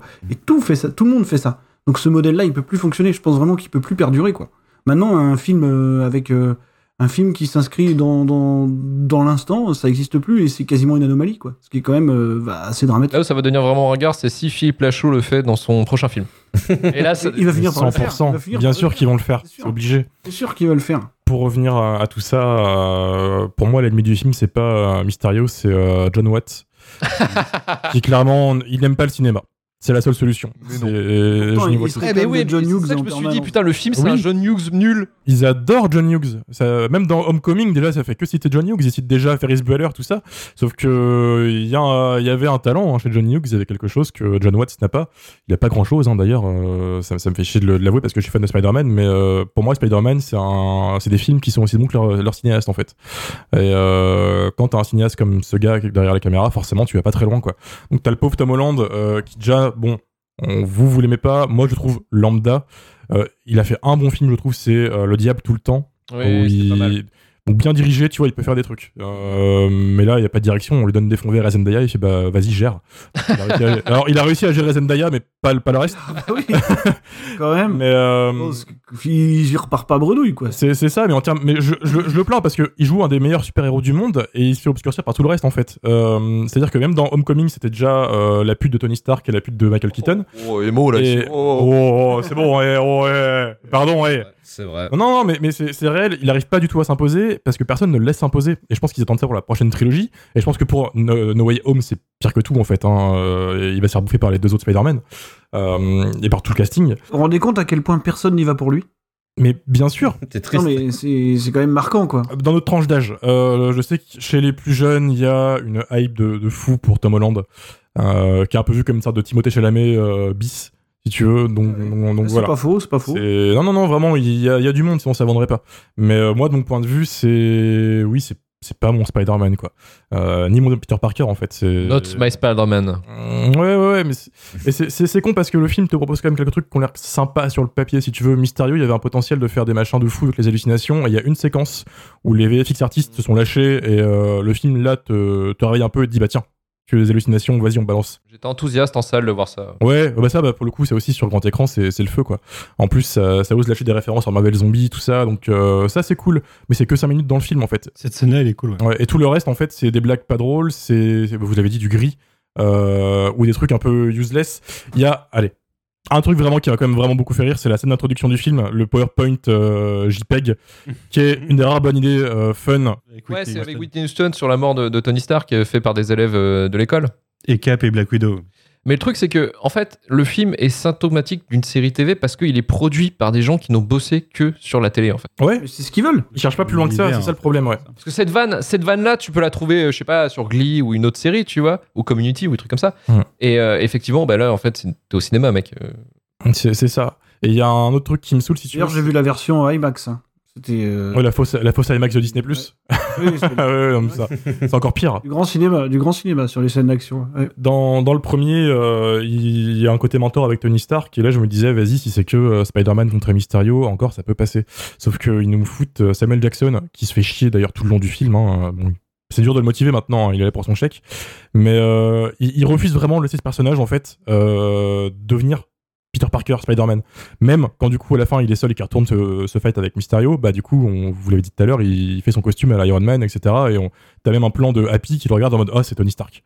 C'est vraiment le symptôme symptomatique de, de ça, quoi. Et ça me, ça me, ça me rend ouf. Ça me rend ouf parce que ils ont du budget, ils peuvent faire ce qu'ils veulent actuellement, ça marchera. Et il y a un potentiel de fou dans les comics qui n'est pas utilisé.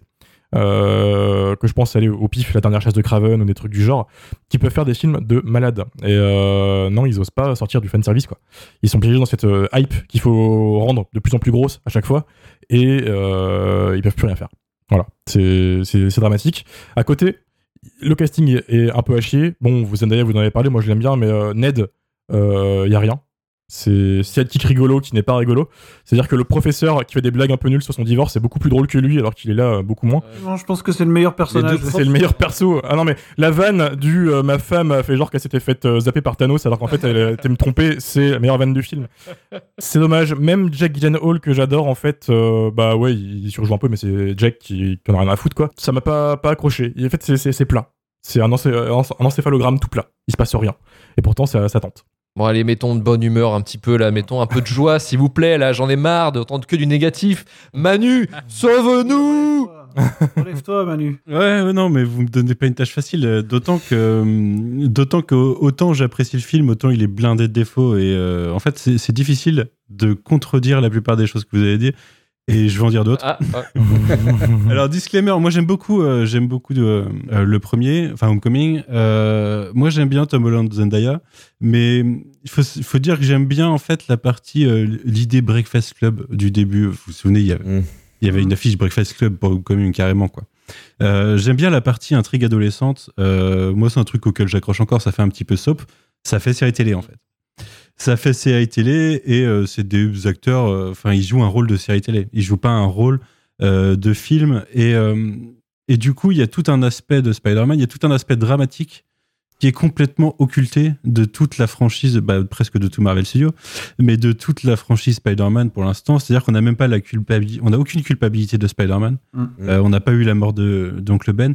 Il est Spider-Man pour le fun. Il est Spider-Man parce qu'il trouve ça cool. Euh, il s'éclate et puis voilà quoi, ça lui change un petit peu la vie. Il y a aucune notion de culpabilité à un moment et pour moi en fait c'est un J'aime bien la partie adolescente, mais c'est un traitement horrible de Spider-Man pour l'instant, le MCU, de mon point de vue. C'est-à-dire que, pour remettre un, petit peu de contexte comics euh, notamment, euh, bah, vous savez que Spider-Man dans le MCU a été introduit par Civil War, Captain America Civil War. Dans les comics, Civil War à l'époque, c'est quelque chose qui se développe avant l'event en lui-même et qui se développera par la suite. Quelque chose qui réunit tout l'univers Marvel. Donc, c'est pas le, Civil War qu'on a eu au ciné. Et un élément important de Civil War, c'est que depuis un moment, euh, Tony Stark était en train de groomer Peter Parker, notamment d'un point de vue politique et, judiciaire euh, par rapport à euh, Stark essayait d'amener à, justement le, traité d'enregistrement des super-héros.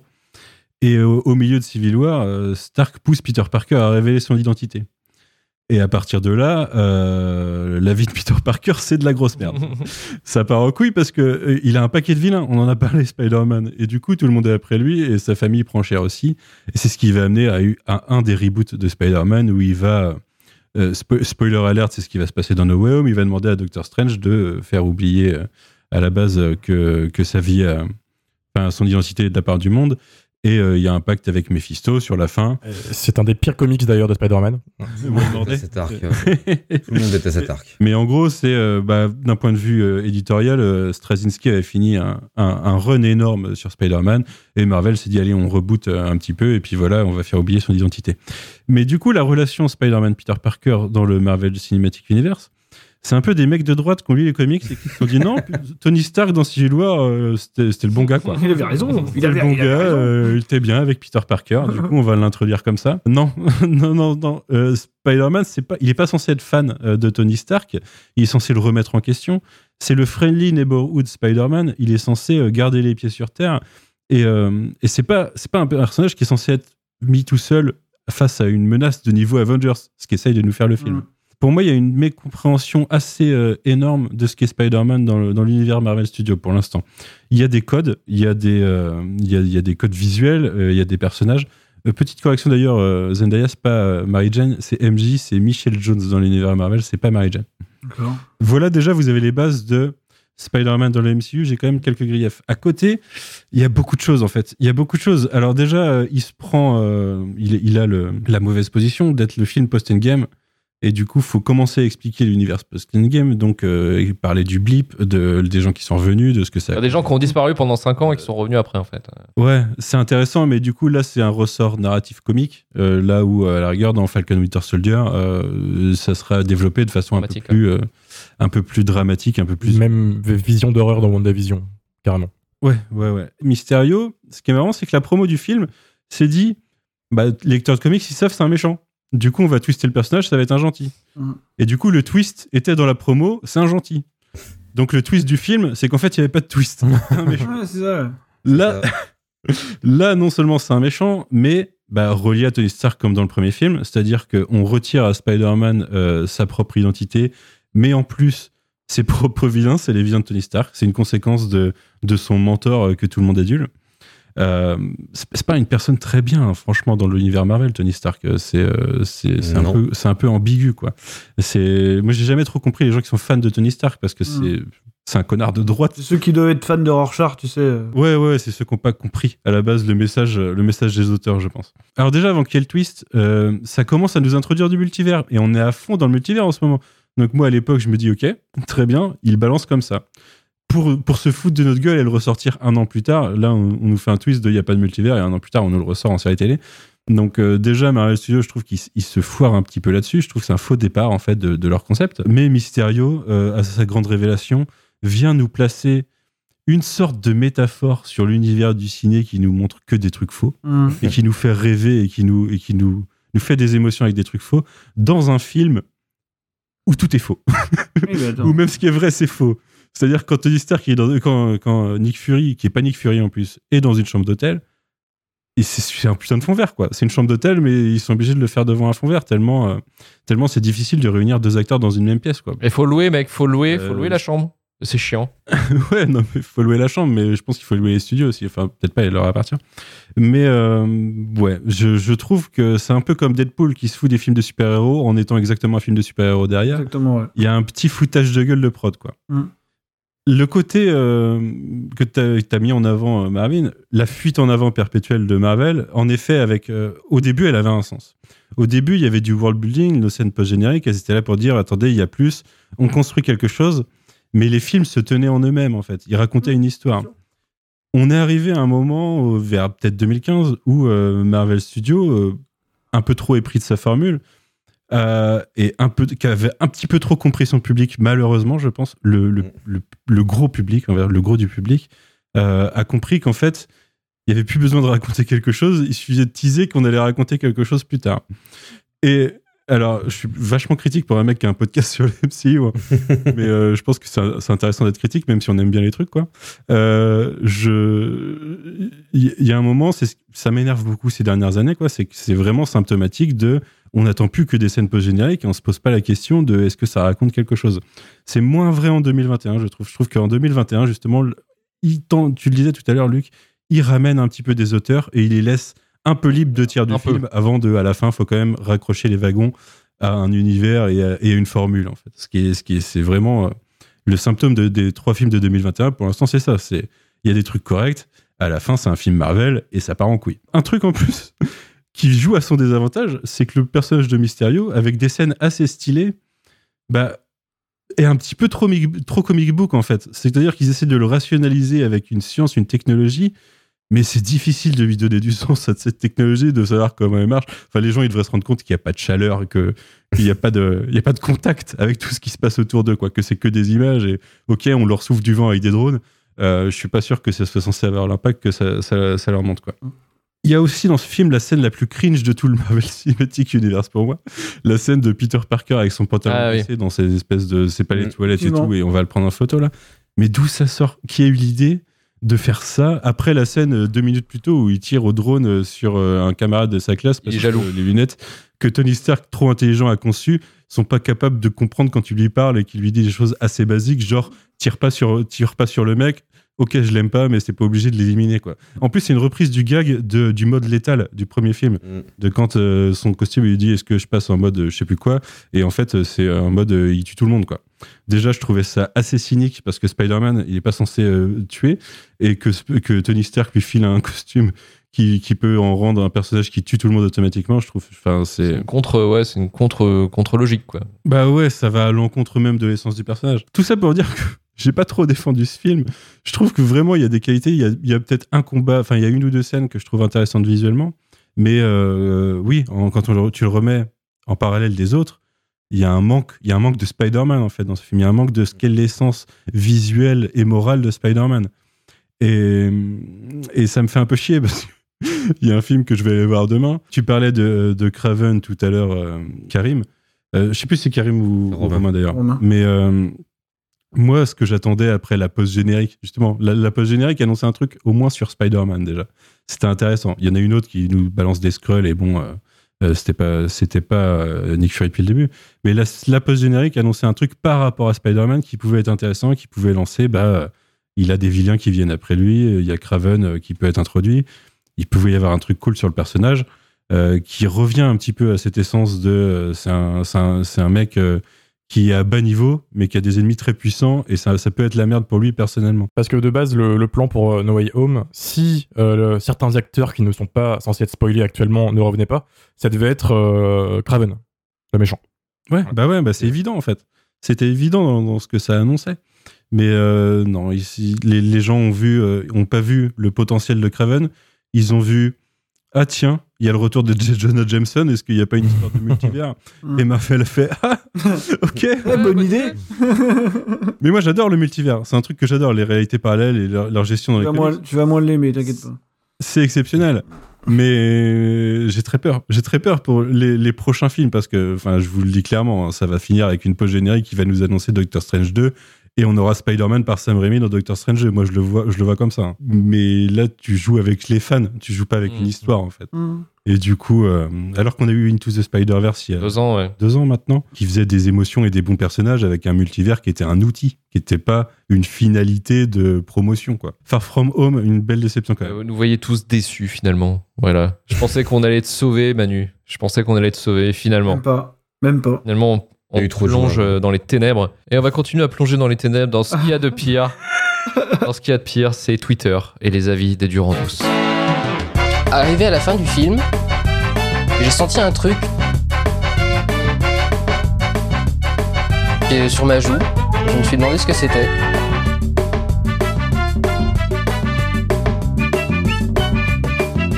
Et je me suis rendu compte que j'étais en train de pleurer d'admiration.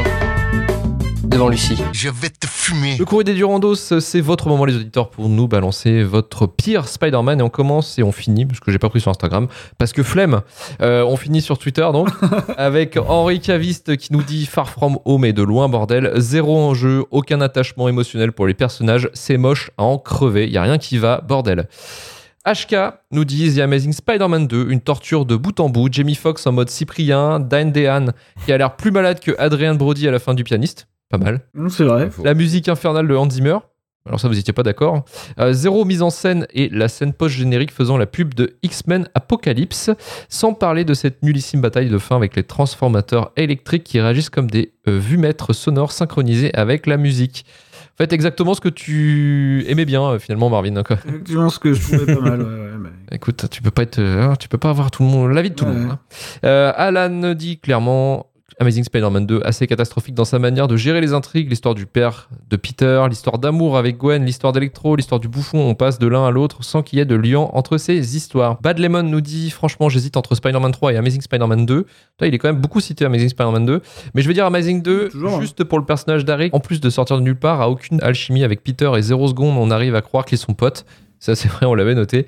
Et on finit avec Starflord qui nous dit le pire, c'est Turkish Spider-Man. Alors, Turkish Spider-Man, qui c'est qui l'a vu? Parce que je, moi, je, c'est un film que j'ai pas vu, que j'ai pas envie de voir. Non, pas du tout. Non, je connais que des Non, J'ai pas vidéos. le temps. et, J'ai pas le temps. Non. No way, no way to see euh, Turkish euh, Spider-Man. Voilà, ça sera le prochain titre. Moi, je l'ai vu. Moi, je... C'est ton genre de nanar, toi. C'est ton genre de C'est- ça. C'est pas objectif. Voilà. Et pour vous, quel a été finalement le pire film de cette sélection? Manu, je, je te laisse le dire, mais on le sait déjà. Ouais, moi c'est Amazing Spider-Man 2. Alors euh, je viens de cracher beaucoup sur Far From Home, mais autant Far From Home, euh, ok, euh, Far Spider-Man. Enfin, j'aime pas ce que ça me raconte sur Spider-Man. Et oui, c'est là pour préparer la suite aussi.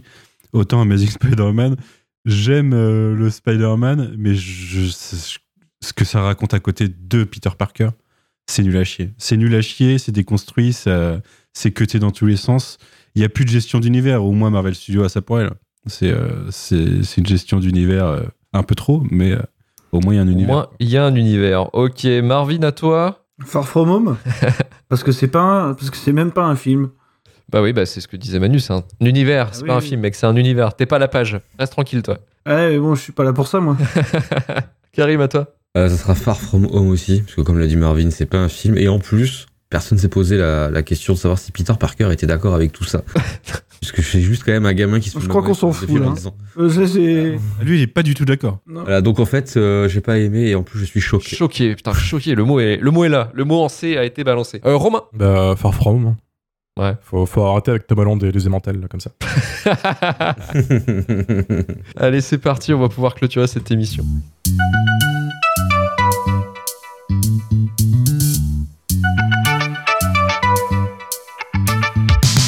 Merci Manu, merci Marvin, merci Karim et merci Romain. Retrouvez-nous bientôt pour un nouveau numéro pour vous parler du pire du cinéma, shitlistpodcast.gmail.com pour le SAV. Rejoignez-nous sur Twitter, Instagram et aussi, nous avons fait quelque chose de ouf, de dingue. Nous avons ouvert un Discord. Je vous déteste. Marvin a décidé de le lancer un truc, je sais pas, t'étais sur, t'étais sur une vanne, mais tu savais pas quoi dire. Mais en tout cas, non, non. sachez que Marvin est le meilleur animateur de Discord que j'ai jamais vu de ma carrière. Ce mec, il engage tout le monde. Il dit hey, j'ai un truc à faire, vous venez avec moi? Ok, on y va? Ok, ok. On y va, let's go. Un vrai chef. Après, il t'insulte. Ouais, mais, mais tu le suis quand même. C'est un vrai chef de projet. Bravo Marvin. Je te pensais pas autant de droite. Côté, incroyable. Bravo. je suis un peu de droite. Influenceur. Mais euh... Mais venez, on s'amuse bien. En vrai. ouais, venez. Oh non, c'est cool, c'est cool. 5 étoiles sur Apple Podcast et Podcast Addict et proposez aussi votre petit shitlist en commentaire. Retour à chauffu.com pour trouver tous les épisodes de shitlist RVLT du début de la fin. Partagez un maximum le podcast si cela vous a plu. À dans deux semaines. Ciao Ciao Bisous.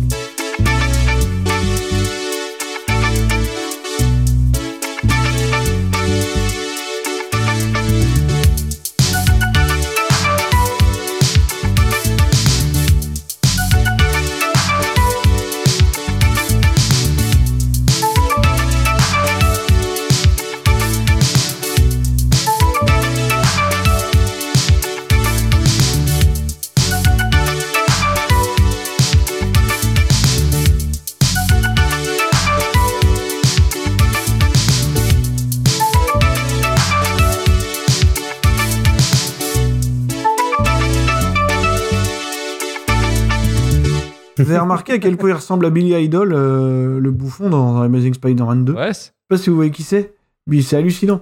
À la fin. Ouais, ouais, ouais. C'est ouais, ouais. c'est un truc de fou. C'est un truc de fou. Mais d'ailleurs, quand il apparaît dans No Way Home, c'est encore incroyable hein, quand même. Non, je déconne, il est pas dans No Way Home. non, je voulais juste vous faire chier. C'est un spoiler s'il est pas dans No Way Home. Bah, ah merde. Attention, il va, il va t'avoir, il va t'avoir. c'est juste avant la scène où finalement Gwen Stacy meurt pas parce que euh, un des autres le sau la sauve en fait. Mais par contre, Luc, euh, t'es peut-être vraiment allé voir des spoilers. Non, non, je déconne. Je mais déconne, je déconne. moi sur Il a lu- Wikipédia, Non, non, sur Wikipédia, ils l'ont pas mis. Wikipédia, il n'y a pas le scénario. Non, ils l'ont pas mis.